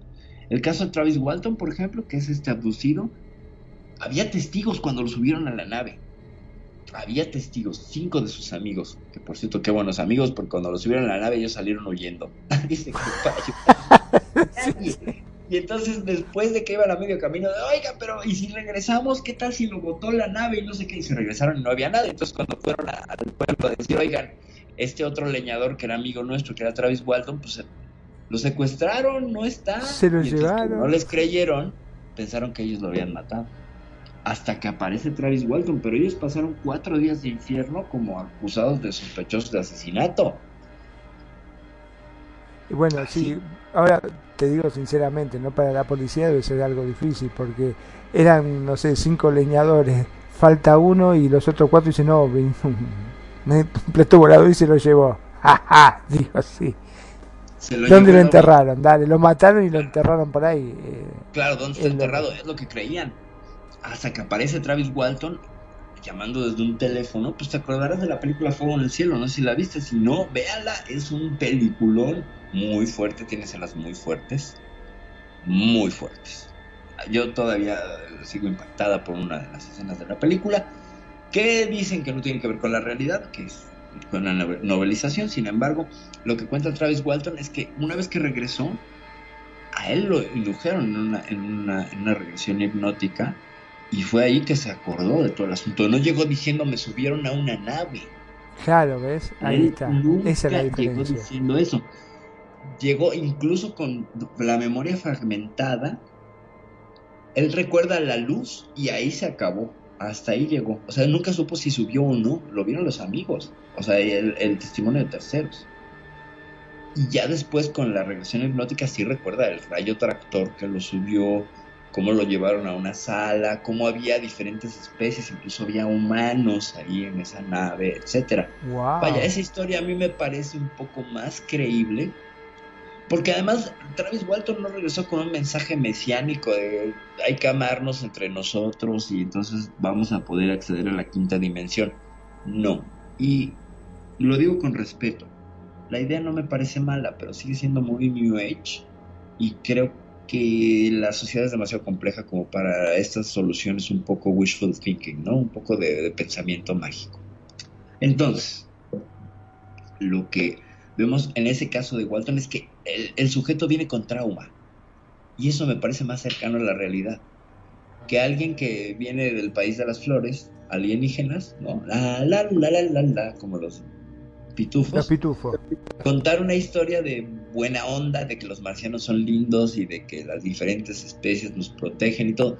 Ya hablamos de las 67 especies del libro este soviético y de toda esta federación galáctica y todo, pero pues a mí me sigue sonando a Star Trek, a la Guerra de las Galaxias, porque esta narrativa no está en los libros, no lo decían los Anunnakis, a mí no me vengan los Anunnakis a decir, ay, no, no, nunca dijeron de una federación, así que por tanto no está. Como no veo yo en el pasado registro, pues difícilmente exista. ¿Me explico? Si los Anunnakis hubieran puesto, sí somos parte de una federación galáctica, no sé qué, más los que narran las, las historias de las federaciones galácticas o de estos 67 especies, no incluyen a los Anunnakis. No los incluyen. Son las entidades mitológicas que vienen de, una de un folclore. Y ya, suena muy padre, es muy interesante, pero vuelvo al punto. ¿A qué tenían que venir a la Tierra a sacar oro cuando el oro es más abundante en el cinturón de asteroides? ¿Qué clase de sociedad tan estupidrupi, perdón que lo diga, no va a detectar, no va a tener ese avance, ese avance científico cuando nosotros ya lo tuvimos? Si ellos eran tan buenos para manipular la genética y viajar, incluso hacer que el planeta viajara por sí mismo, eh, ¿por qué no descubrieron el oro en uno de tantos? Y en lugar de someter a un... Está demasiado en revés. Parece telenovela latinoamericana, ¿sabes? Por eso me niego a creer en la historia de los Anunnakis. Me parece muy telenovelesca. Y está padre, digo, es un mito fundacional de una cultura, pero no es la única. Y falta ver todo lo que Gobekli Tepe nos diga, porque esta cultura es previa a los sumerios. Así que si alguien a decirte que todo empezó con los sumerios y todo, falta información. Todavía nos falta información, que ahí van poco a poco las excavaciones en Gobekli Tepe y algo nos va a decir. O sea, lo que alcanzamos a ver de la cultura de Gobekli Tepe es que hubo un cataclismo y que les tocó ver un cometa y que se destruyó parte de su civilización. Es de eso nos dejaron constancia. Pero es un fenómeno bastante cercano, ¿sabes? No es una entidad que viene y manipula la genética para hacer y luego, y luego ya no regresaron. Ah, ah, no me lo creo. Perdón, pero ahí sí me gana mi bis, mi bis escéptica. Y se los digo, gente, yo estoy en medio, o sea, como creo no creo, y me parece a mí que no me puedo ir solo de un lado. No puedo estar del lado de los escépticos porque hay cosas que no puedo explicar. No puedo estar del lado de los, de los creyentes porque hay unas historias que se vuelan los pelos así, pero se los sacan de la camisa. No sé, ¿tú qué opinas, Marco? Bueno, sí, con respecto a eso, hay cada noticia como este una señora que supuestamente desapareció, creo que por una semana, y apareció después en otro lado y dijo, no, me abducieron los extraterrestres. Ah, la que pasó en Argentina, ¿no? Exactamente, sí, sí. ¿Qué dicen que fue cierto, ¿eh? dicen que fue Pero no cierto. fue un día para otro, no fue un periodo de tiempo muy corto que, que hacía que el viaje fuera imposible. Es decir, Sí, apareció- eh, hubo una cosa así, pero no sé, quedó bien mucha, mucha. con un querido. Sí, muchos lo mandan más para ese lado, ¿viste? Para el lado de que mm, me parece que se fue con algún amigobio por ahí y se le fue la mano y cuando se quiso acordar volvió y dijo, no me podés creer que vinieron los marcianos y me aburrieron, no me acuerdo nada. Los ya". marcianos llegaron ya y llegaron bailando Sí, el ricachá y se fueron por Sí, ahí. sí, a- pero a te bañás, estás bañada y tenés un olorcito como a, a hotel. como a, No. jabón chiquito. a jabón- A jabón chiquito, También en Argentina es así, jabón chiquito. jabón chiquito, sí, sí, sí. Sí, acá, hay una marca que se llama Jabón Rosa Venus, que está en todos los hoteles así de, de mala nota. Que tiene un olor muy, muy que característico. tiene un olor- es latinoamericano entonces sí en todo en todo sí que tiene un olor tan característico que dices que es como muy fuerte que es infaltable. Sí, sí, ya cuando llega hace. mm, Sí.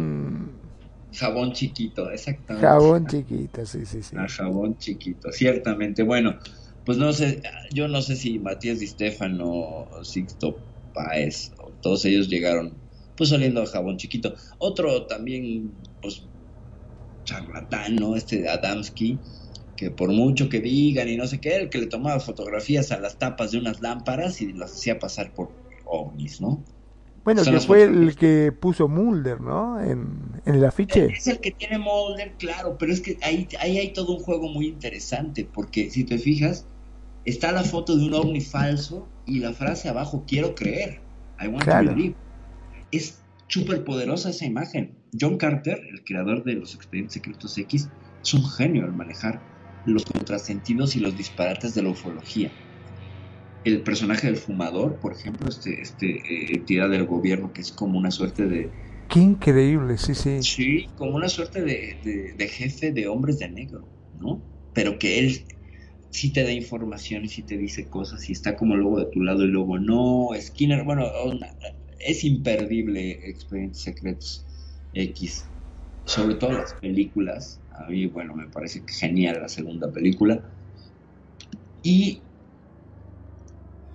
presenta un- Como que, una- perdón, ¿no? pero te dejan la puerta abierta a, a mucho misterio, ¿no? A, a cosas que te dejan pensando, que Claro. francamente, cuando terminás de ver esas películas, te quedás pensando si será cierto esto, porque hay muchas cosas que verdaderamente te muestran que no tienen mucha explicación. Y, y vámonos a, a las teorías ya más crudas de este asunto, por ejemplo, con Salvador Freixedo, el padre este español, simpatiquísimo, en paz descanse, que habla de que somos una granja humana, es decir, somos utilizados como alimento, ¿no? no, no en el sentido físico, no como pollos, pero hay cosas que sí ahí entran en estas teorías conspirativas muy fuertes, ¿no? Eh, en Expedientes Secretos X me parece que es, no sé si es ahí en los, o en los 4400. No, es en una serie que se llamaba Roswell.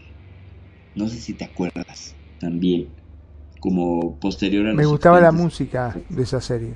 bueno, ahí en Roswell, pues el, el plot es que nos están cosechando para una colmena, o sea, secuestran y abducen, y ahí vámonos a todo el asunto del proyecto Sigma, que es escalofriante. Si eso sucedió, es escalofriante que el presidente Eisenhower le haya dado permiso a una entidad, a entidades de otro planeta para cazar y experimentar con seres humanos es escalofriante. Si fue así, a cambio de armamento, pues qué poco ético y qué poco todos los seres humanos que estuvieron ahí implicados en ese incidente. Bueno, pero volviendo al punto. En, Roswell lo que plantean es esto, estamos siendo el alimento para que los bebés extraterrestres se eh, desarrollen, o sea, nos ponen como larvas para que ellos nos coman, nos consuman. Entonces por eso nos están secuestrando. O sea, es terrible, porque es quitarle la condición de dignidad humana a los seres humanos autoimpuesta y pasarse los derechos humanos por el arco galáctico del triunfo Del triunfo, sí, sí. y valerle completamente un sorbete todas las leyes y todo de- no solamente son somos desechables sabes como un poco como en la Matrix Esta Siempre y cuando no te lleve a nadie de mi familia o conocido. Llévate a los que le debo plata, dijo. correcto correcto llévate sí pero ¿por qué no se llevan a los políticos no pues, no pues ahí sí ya vamos a darle un punto a los Anunnakis porque están este están coludidos ya Ruso, ¿no? Este Eisenhower no habrá hecho un, un trato de que se llevaran a los rusos por ahí. y le salió mal. Yo creo que no, lo que pasa es que, le, a ver, acordémonos, ¿no?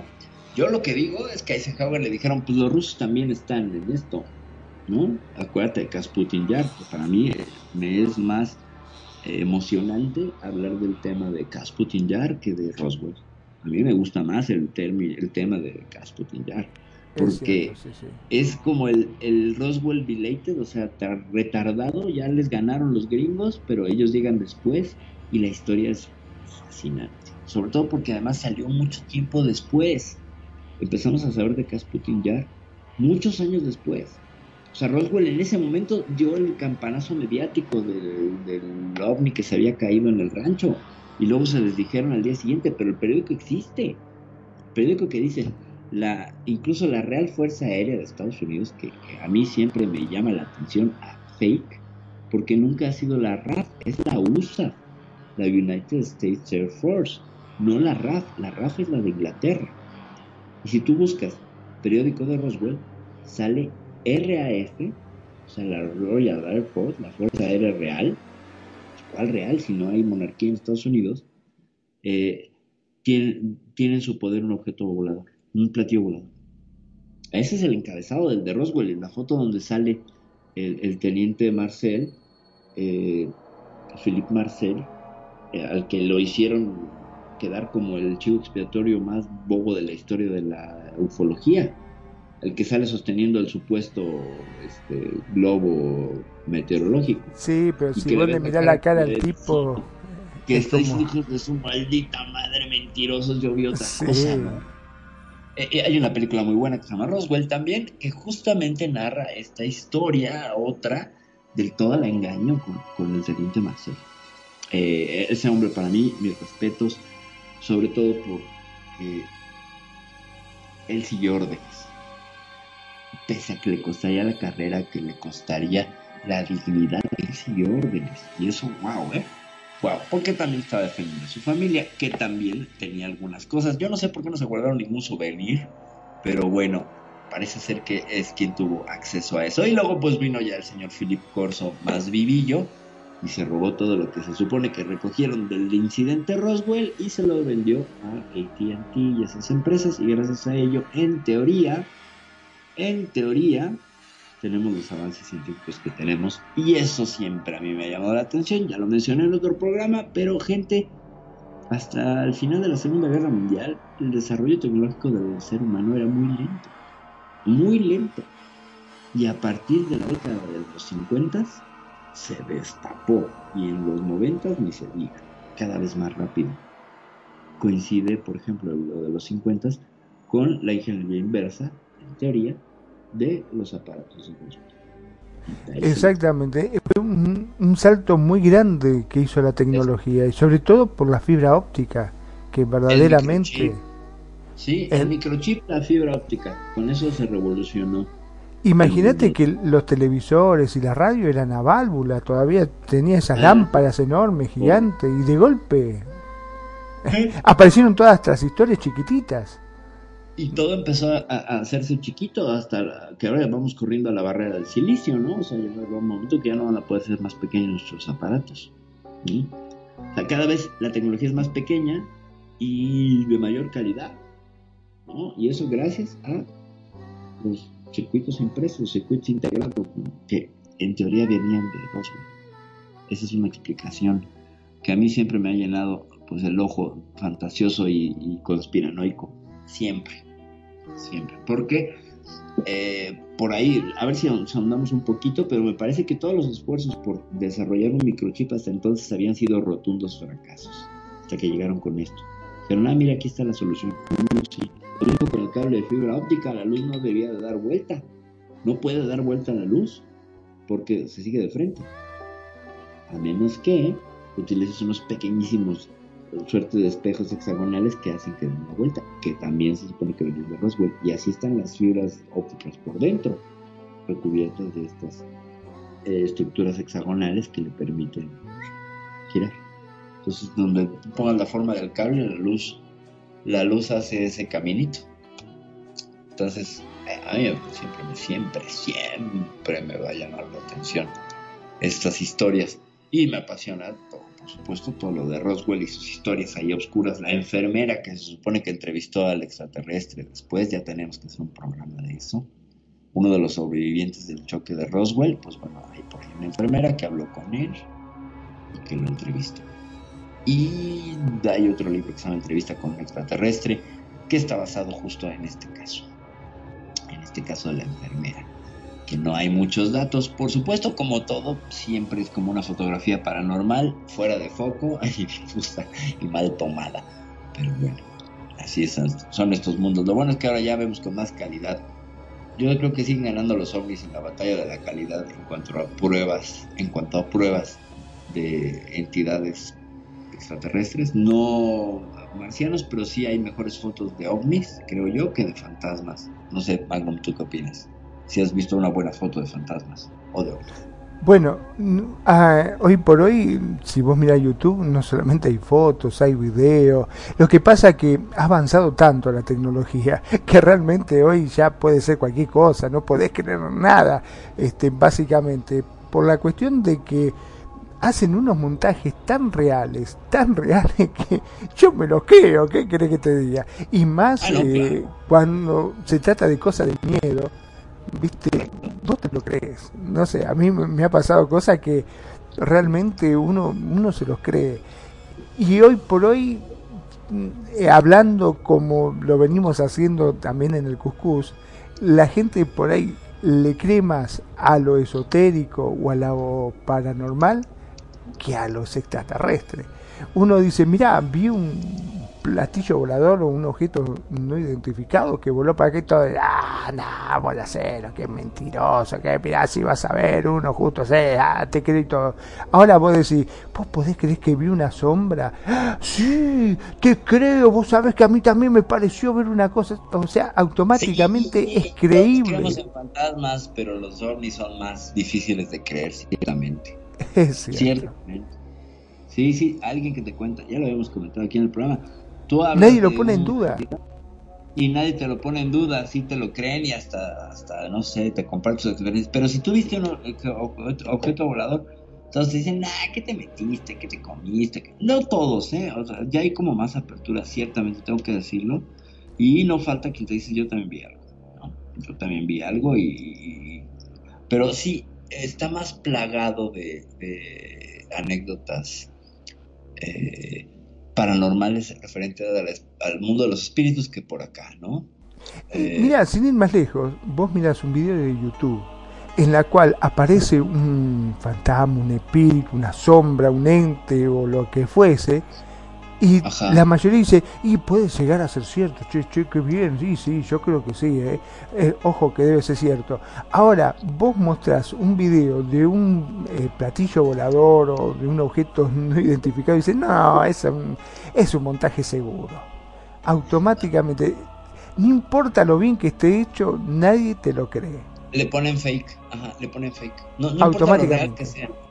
Sí, Fíjate, nos comenta por acá, y aprovechamos para saludar a Nani, Nani Jurado, qué gusto tenerte por acá, eh, que la tecnología viene ahora en, en, forma de gafas, relojes, anillos. Claro, es que se va haciendo todo cada vez más chiquito, es que llega un momento que ya no es funcional, ¿no? Por ejemplo, un anillo que pueda tener las funciones de un, hasta una pantalla de ese tamaño, pues no es muy funcional, pero de que lo podemos fabricar, sí, que ya suena a juego de espías, que ya suena a bagaje de, el M16 y, para este hombre, eh, ¿cómo se llama? Eh, James Bond.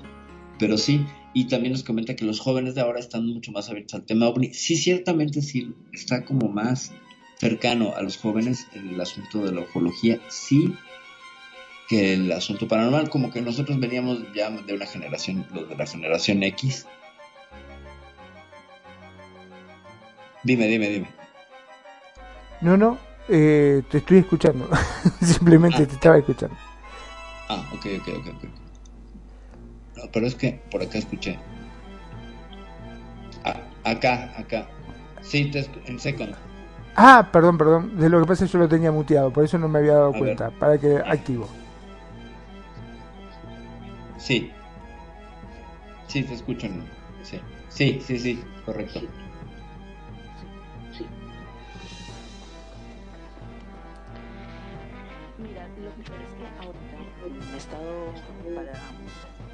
Próximo programa que va a haber. Me he estado documentando y ahora la, eh, el teclado, los computadores, ahora van a ser más que todos proyectados por imágenes y táctiles y se proyectan a través del reloj, un anillo o las gafas. O sea, Ajá. ya para el futuro, las pantallas como nosotros la vemos y, y los computadores y todo eso, va a ser más que todo como al estilo, ¿te acuerdas de, eh, ¿cómo es esto? De las galaxias. El Superagente Mundial, 86.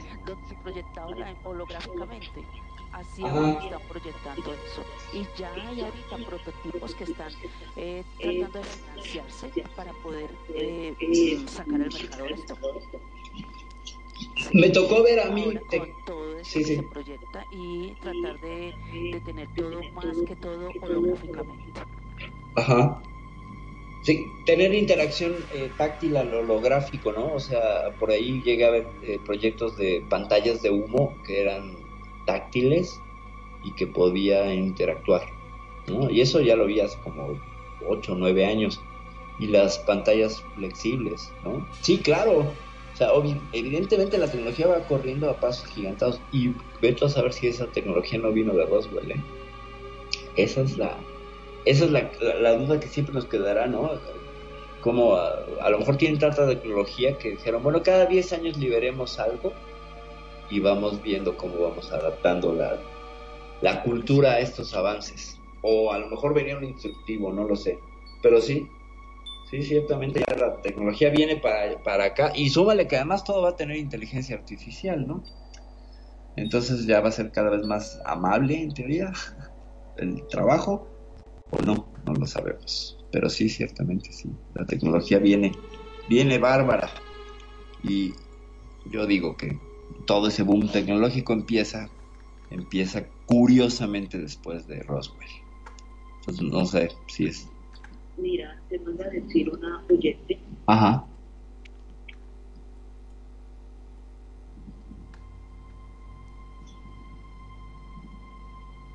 ¿Sí?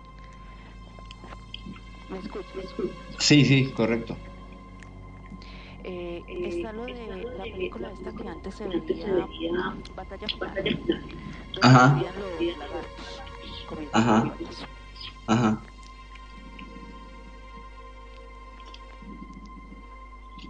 No la he visto, ¿eh? No he visto esta película. De ahí ya te perdí, Nari. No sé si había algo más. Está todo destapado a través de, de, bueno, de la recomendación. Eh, Ah, ok. de la recomendación. de la Ah, va. Sí, con gusto. Sí, sí, por, por la.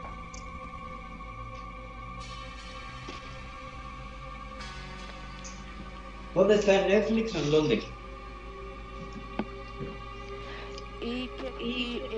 ¿Estás de acuerdo con lo de los, los lagartos, los extraterrestres, que están ahorita manipulando todo esto y a través de esa película los estaban era preparando para lo que venía en el futuro? Am, no soy muy fan de las teorías de, de reptiloides, la verdad es que no. Eh, me parece que la figura de los reptiloides cobró auge culturalmente hace poquito, pese a que hay muchas referencias en la historia, pero no los vemos tanto en posiciones, creo yo, de, de- de poder y de reinado y así como para... No sé, no soy muy fan de los reptiles. Tengo mis asegures. Así como no soy ni reptiliana ni, anunnaki. No me, no me voy por esas dos líneas. Considero que no hay intervención a ese nivel. Que más bien quedo en la en la teoría del zoológico, que nos miran como una entidad que está en un zoológico y a sujetos de estudio de lejitos, no vaya a ser que los mordemos y ya, ¿no? Que, que esa es la, la distancia y por eso no hay un contacto, por eso no hay una, una muestra, que estamos como baneados porque estamos en un nivel de evolución pues no óptimo como para entrar en contacto. Esa sería mi postura. O sea, soy más de seguimos siendo los changos bien agresivos, los seres humanos. Pero sí, hay mucho run run sobre los temas eh, reptiloides y así. O sea, obviamente sí los conozco, obviamente sí. Aquí tuvimos el testimonio incluso de nuestro queridísimo Geo que tuvo un encuentro con un reptiloide. Y sí, este, no niego que ah, existan por allí, pero no soy muy fan de, de que ese poder tan grande que tengan. Tengo mis dudas, soy muy escéptica en ese, en ese punto. Lo que pasa es que no viste la serie B. Ah, claro que la vi y era bastante fanática de Bacon. Ah, cómo no, si era una maravilla con esta Diana que se comían las ratas. Es impresionante cómo abría la boca, por favor. Invasión, invasión, cómo no, es una maravilla. Entonces creo que eh, la referencia que me hacen tiene que ver, ¿no? Es como la película que cierra la serie, la de batalla final. O estoy volando, mi querida Nani. Pregúntale a tu oyente. Bueno, a la oyente del programa. Pero sí, eh, ciertamente, como no, invasión. Acá se llamó invasión extraterrestre, que en realidad era B, ¿no? Así le Claro, acá le llamaban así exactamente. B, invasión extraterrestre, sí. Aparte las naves, ¿viste las naves ¿Cómo no? esas que bajaban? Era impresionante. Parecían, parecían coches, ¿no? Parecían más cochecitos esas navecitas. Sí, y, y, y el, el, acuérdate como en esa serie, este, el malo, bueno, no el malo, el extraterrestre que se pasa al lado humano es Robert Englund, el actor de Freddy Krueger. De Freddy Krueger. O sea, el que en verdad era malo, en esta era buenísimo. En este era buenísimo y tonto, porque incluso hasta acaba, creo que casándose con una terrícola y teniendo un hijo. Es una cosa muy interesante. Muchos saludos a, a, a, a Shania, Shaina. muchos saludos. Muchos saludos. No, bueno, pues digo, son mis comentarios y me hago responsable de ellos, pero luego digo cada zarandaja que bueno, ¿eh? Luego ya no sé ni de lo que estoy hablando cuando estoy hablando de extraterrestres y de ovnis y de fantasmas y de pareja y de música y todo a un revoltijo ahí de cosas. Pero bueno, ya estamos en, en la parte final del programa. Magnum, marcianitos verdes. ¿Son verdes o de qué color son rojos? ¿O por qué los marcianos en Marte no son rojos y son verdes? Son para Sí, diferenciarse es del terreno. una cuestión rara. O sea, los marcianos venían de Marte, que es un planeta supuestamente rojo, pero eran de color verde. No sé. Y Nosotros lo veíamos grises acá. En función a, a cómo fue adelantando, cómo fue pasando el tiempo, fueron cambiando de color, se fueron adaptando la pigmentación. Aunque siempre me he quedado con la duda si lo que nosotros vemos o estas entidades que supuestamente agarran como que hicieron la operación y todo esto, si son verdaderamente extraterrestres o son, como bien dijiste en, una, en un momento, eh, unas entidades biológicas que ellos crearon de forma artificial para que puedan soportar estos viajes. Eh, Se, se maneja mucho la teoría de que estas entidades biológicas extraterrestres eh, que tienen la forma de los grises, pues están huecos por dentro, son una suerte de androides que no necesitan comer y están hechos para el trabajo y comparten una mente colmena como si estuvieran conectados todos. Hay una serie muy buena que se llama Ghost in the Shell, japonesa, de la teniente Makoto, de un futuro distópico, y tienen ellos unos asistentes que son unos robots que se llaman tachikomas. Y estos seres tienen ciertamente una conciencia colmena, y cuando se juntan, eh, son mucho más poderosos. Entonces me parece que, que por ese lado así funcionan los, los, los grises en muchas Sí, porque creo que no tenían órganos, ¿no? O sea, No tienen órganos, solo tienen una suerte de fluidos eh, que les permiten eh, mantener como la, la termodinámica del cuerpo, pero se mueven a través de, de electromagnetismo.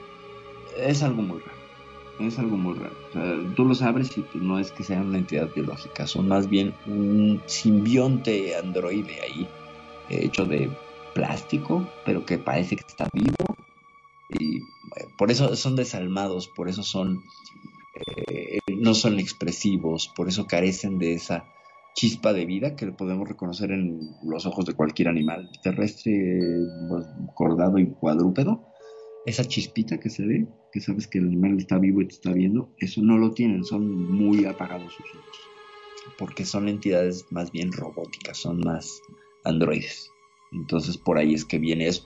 Algunos, otros no. Por ejemplo, el caso de Skinny Bob, que ya lo vimos, el de Casputin Jar, Magnum. Ese estaba re bonito. ¿Cómo Los no? Hasta, que tenía, sí, sí. Hasta te cae bien, ¿no? Hasta te cae, Y este- bien, exactamente. Y este video no ha sido refutado a la fecha. Por ahí un- hubo un intento, pero pues no. Hay muchísimo, muchísimo este trabajo para la época en que se fu- fue liberado ese video, que fue 2011, y los trucos estaban 25 años adelantados. Así que mm, más bien hay que creer que ese video puede ser real. El video de Skinny Bob, búsquenlo, es una maravilla, hay un par de videos. Y sería lo más cercano que pudieras ver a un extraterrestre. Todas las demás entrevistas con los extraterrestres, todo lo demás se ve muy falso. Siempre se ve así. Hay, algo- hay una voz distorsionada que puedes sacar de tu computadora. No, este ni siquiera ruido tiene. Eso es lo que lo hace inquietantísimo al Skinny Bob. Y bueno, pues todas estas entidades y todas estas representaciones, hasta hablamos hoy del señor Gazú. ¿Por qué hay marcianos en los picapiedra y no en los supersónicos? Esas son las preguntas filosóficas del día de hoy en Euforia. Y pues yo quiero aprovechar para darle las gracias a Nani, Nani Jurado, por el extraordinario escenario que tenemos ahora en Euforia. Gente, vengas a dar una vuelta, está increíble, es como el área 51, pero con un patio central. Y de manera perimetral, pues hay una zona donde están operando un par de marcianos ahí, extraterrestres, entidades biológicas. Por eso sabemos que están huecos y no tienen alma, son como los avatares, no tienen nada adentro. A lo mejor somos eh, entidades grises. Y del otro lado hay unas pantallas y unos monitores que quedan increíbles. Y bueno, pues nuestro stage como casita que teníamos, pues fue importado para acá. Y seguimos conservando la salita, pero el lugar quedó increíble. Y enfrente tenemos una bonita vista de un UFO que chocó y está pues ahí siendo asistido o más bien perseguido por otra otra nave. Está increíble, realmente quedó fantástico este este escenario. Debo de, de agradecer y de felicitarte. Y gente de Second Life, si pueden dense una vuelta, pues háblenme un email, les doy TP para que vengan a ver el escenario. Hoy ya no, porque pues, ya se está acabando el programa, pero la siguiente semana en Euphoria, por supuesto que sí, para que vengan a ver este super escenario y todos los escenarios que Nani se encarga de hacer en nuestros diferentes programas. Magnum, te dejo la palabra para que te vayas despidiendo. La reflexión sería, si tenemos una película que se llama Entrevista con un vampiro, ¿por qué no tenemos una que se llama Entrevista con un marciano? Es correcto. Ah, vamos a hacer el guion de entrevista con un marciano, ¿qué te parece? ¿No? Estaría chido hacer entrevista con un marciano. Así para que... Ah, Hay un libro que se llama Entrevista con un extraterrestre, ¿no? Sí, sí lo hay. Ah, bueno, t- hay que sacar la película urgente entonces. Ah, Hay que hacer la película. El, el libro, tal como lo decía hace rato, pues versa sobre la entrevista que hace la enfermera de Roswell a uno de los supervivientes de las criaturas que en este crash, en este choque, ¿Pero le Traslada- entendía? ¿Hablaba Sí. en inglés? sí le explica a la entidad cómo la puede interpretar porque habla de manera simbólica, no habla de manera lingüística, es decir, se comunica con ella a través de símbolos y ella entiende perfectamente los símbolos. Ah, ¿Sabes? mira Como una serie de pictogramas, así le cuenta y le responde. O sea, como si, le, si ella tuviera la inquietud de decir, eh, tengo hambre, y entonces apareciera en tu mente el icono de comida. Así, así te contestaría el extraterrestre. Entonces le dijeras, ¿para dónde? Y te señala una flecha hacia un lado. O te dice 5 kilómetros, así. Como que así le iba contando las cosas. Entonces ella arma todo a través de los símbolos. No obviamente símbolos de señalización de carretera, gente. Símbolos. ¿Ok? Entonces, así, eh, y me parece muy interesante ese concepto. Súper interesante. Sí, la verdad que es muy creíble. Es mucho más creíble eso a que dijera así, se, se contactó telepáticamente y me habló como si me estuvieses hablando vos, o sea, con el mismo idioma. Correcto. Sí, no, no. Le, le habla en símbolos, a través de un lenguaje símbolo. Y, y ella entiende perfecto, y de ahí es que escribe el libro. Y entonces, a través de los símbolos, pues llegan a generar, por supuesto, eh, lexemas y lexias que, generan frases. Y ah, ah, con esto, ella, ella el- la entidad le responde. Y ella, conforme va interactuando con él, pues va familiarizándose con esta con esta forma de comunicación. Parece que estuvo cerca de un año eh, la entidad con ellos antes de que muriera, porque pide incluso ah, asistencia a su planeta para que vengan a recogerlos. Pero Ah, él ya no no. alcanza a regresar. Pe- Pero no era. Haz de cuenta que la conciencia estaba en otro lado, ¿sabes? O sea, el, el cuerpo estaba aquí y la conciencia estaba en, en otro lado. Entonces, está bien la teoría esta, como vos decías, de una conciencia colectiva. Correcto. Sí, que se descarga a ese cuerpo que puede explorar seguramente y no importa si se muere, pues eh, cargas otro, ¿sabes? Como un avatar, justamente un avatar. O Justamente. como ordenadores conectados con un servidor. Correcto. Así. Eso, exactamente. De esa manera. Entonces me parece muy práctico. Mucho, muy práctico. Y ya nada más para cerrar, pues lo, de- con el asunto del contacto, que se me pasó a decirle y contestarle a Luna. Eh, probablemente lo que vamos a encontrar sería eh, evidencia de una civilización que mandó sondas, sondas von Neumann. Se les conocen sondas como sondas von Neumann porque es este científico, este astrofísico, el que propone que es más fácil que encontremos las sondas de otra especie a que encontremos a la especie. O sea, si nos si una nave extraterrestre ahorita llega a la heliopausa del sistema solar, tiene más chance de encontrarse con el Voyager 2 o el Voyager 1, que son sondas que hemos mandado nosotros, que con nuestra civilización. Pero no es que tengan más chance, están más lejos de donde estamos, ¿no? Entonces, eh, probablemente otras eh, civilizaciones han enviado sus, sus sondas y ya están aquí no, no nos hemos dado cuenta. También por eso no hemos visto nada. A lo mejor son tan pequeñas que ni siquiera estamos conscientes de, de su escala y no estamos buscando los lugares correctos. Esa es la teoría de las sondas von Neumann, que si encontramos una, pues ya, ya con eso. Y probablemente esa civilización está extinta, dada el tamaño del universo. O sea, que cuando la encontremos sea como una botella en el, en el mar de alguien del siglo pasado, ¿no? O sea, que ya se murió y pide ayuda, pues ya no nos sirve para saber que alguien lo mandó, pero hasta ahí.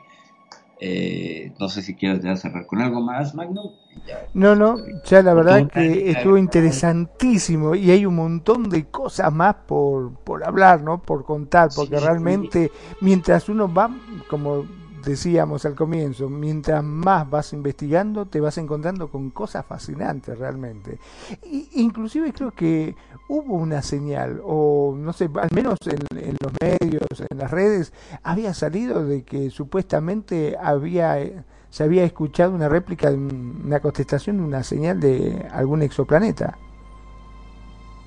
Hay varias por ahí de unos chinos y de, y de sí, unos chinos, ¿no? Los, los que proponen que, que hubo una respuesta, pero siguen tratando de determinar si fue una, una ráfaga rápida de radio, esas se dan en las estrellas de neutrones o en los antiguamente conocidos como pulsares, que son estas grandes cantidades de electromagnetismo girando en forma de una estrella uh, y entonces cada vez dan un pulso y son pueden ser consumidas con, con señales de radio.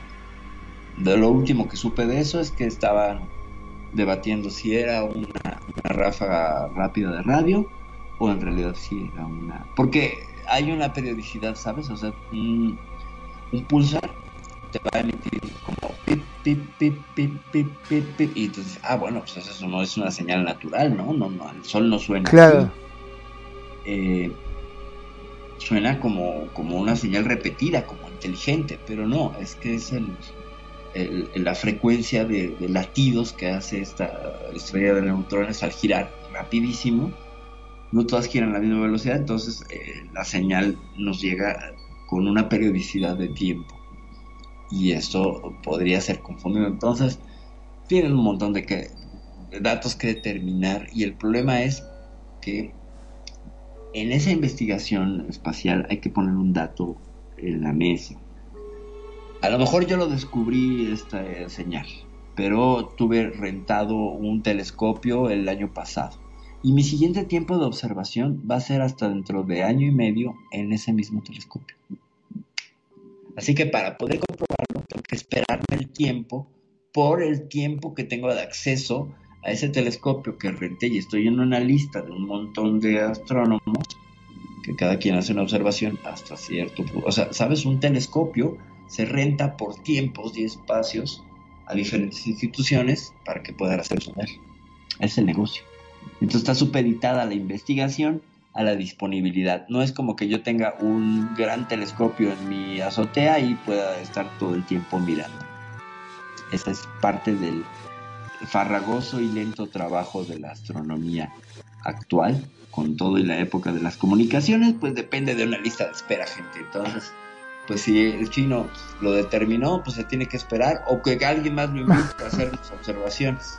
¿sabes? ¿O qué pasa con el James Webb? Eh, que está ya todo rentado, ¿no? El James Webb subió ya con todos los tiempos vendidos hasta creo que los primeros siete años de vida. Olvídate. O sea, está, entonces. está copado. Y además subió el James Webb con una serie de misiones militares secretas. Primero. Luego empezó a hacer el trabajo para las instituciones. Por eso ya no has escuchado noticias del James Webb. Ahorita está silente, silente. ¿Por qué? Porque ya afinó cámaras y vámonos a hacer el trabajo militar. Y, y súper secreto. Y luego ya empezaremos a recibir más noticias. Pero ahorita ya dejaron de salir. Salieron 3, 4 fotos. Se acabó. ¿Por qué? Porque tienen una agenda. Una agenda que está, que está, este, pues, pagada por, por los gobiernos que pues, ahí meten su dinero, ¿no? O que lo crearon justamente para eso. Esa es la historia con el James Webb o con cualquier instrumento de observación óptica o, o infrarroja en el espacio. Hay que apartarse un tiempo joven. No es tan fácil. No sé si sabían ese dato, pero sí es a veces demoledor y, descorazonador. Claro, porque quedan un montón de investigaciones truncadas, ¿no? Justamente por esto. Correctamente, correctamente. Entonces, pues sí dependemos, nuestros saberes dependen de los tiempos. ¿Por qué? Pues porque hay pocos, hay pocos telescopios. No es que tengamos miles, ¿eh? Son muy pocos. Entonces los tiempos están copados. O sea, a lo mejor pues te puedes acercar a hacer un estudio de un grupo que está ahí.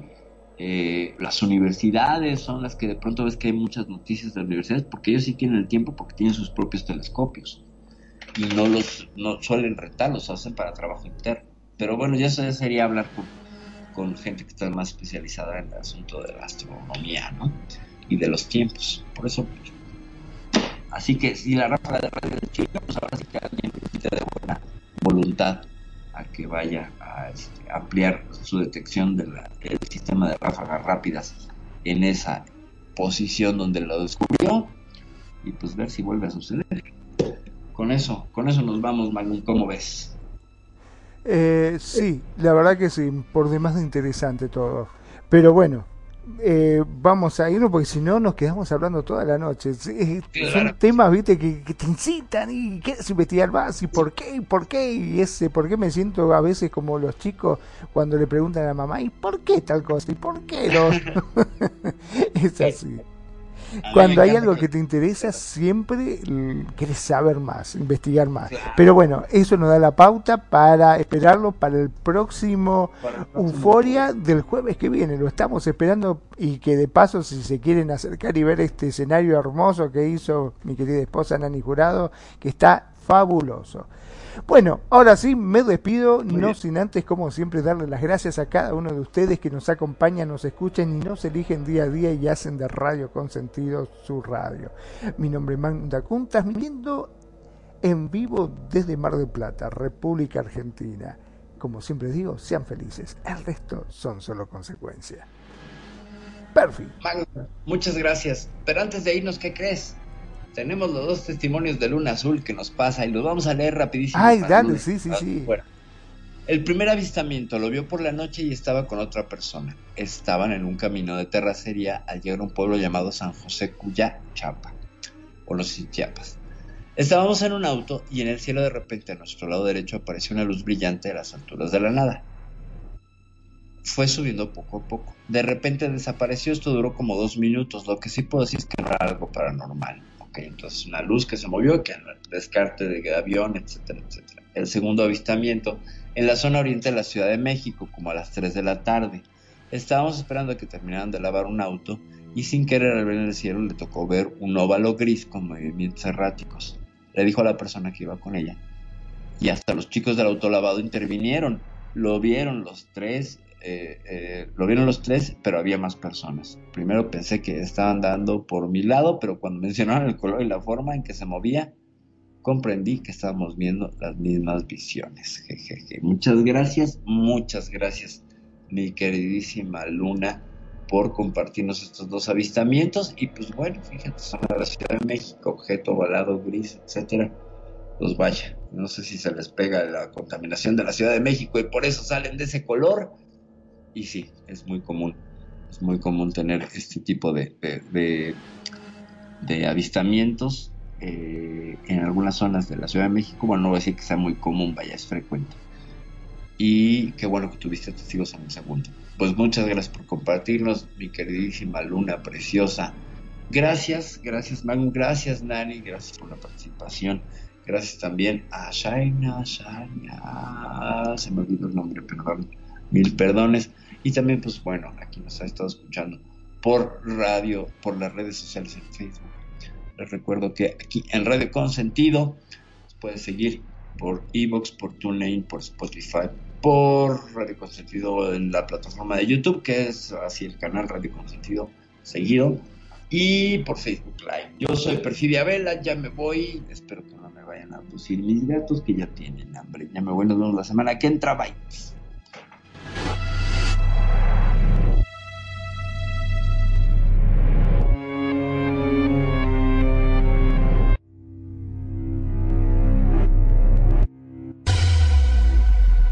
La buena música.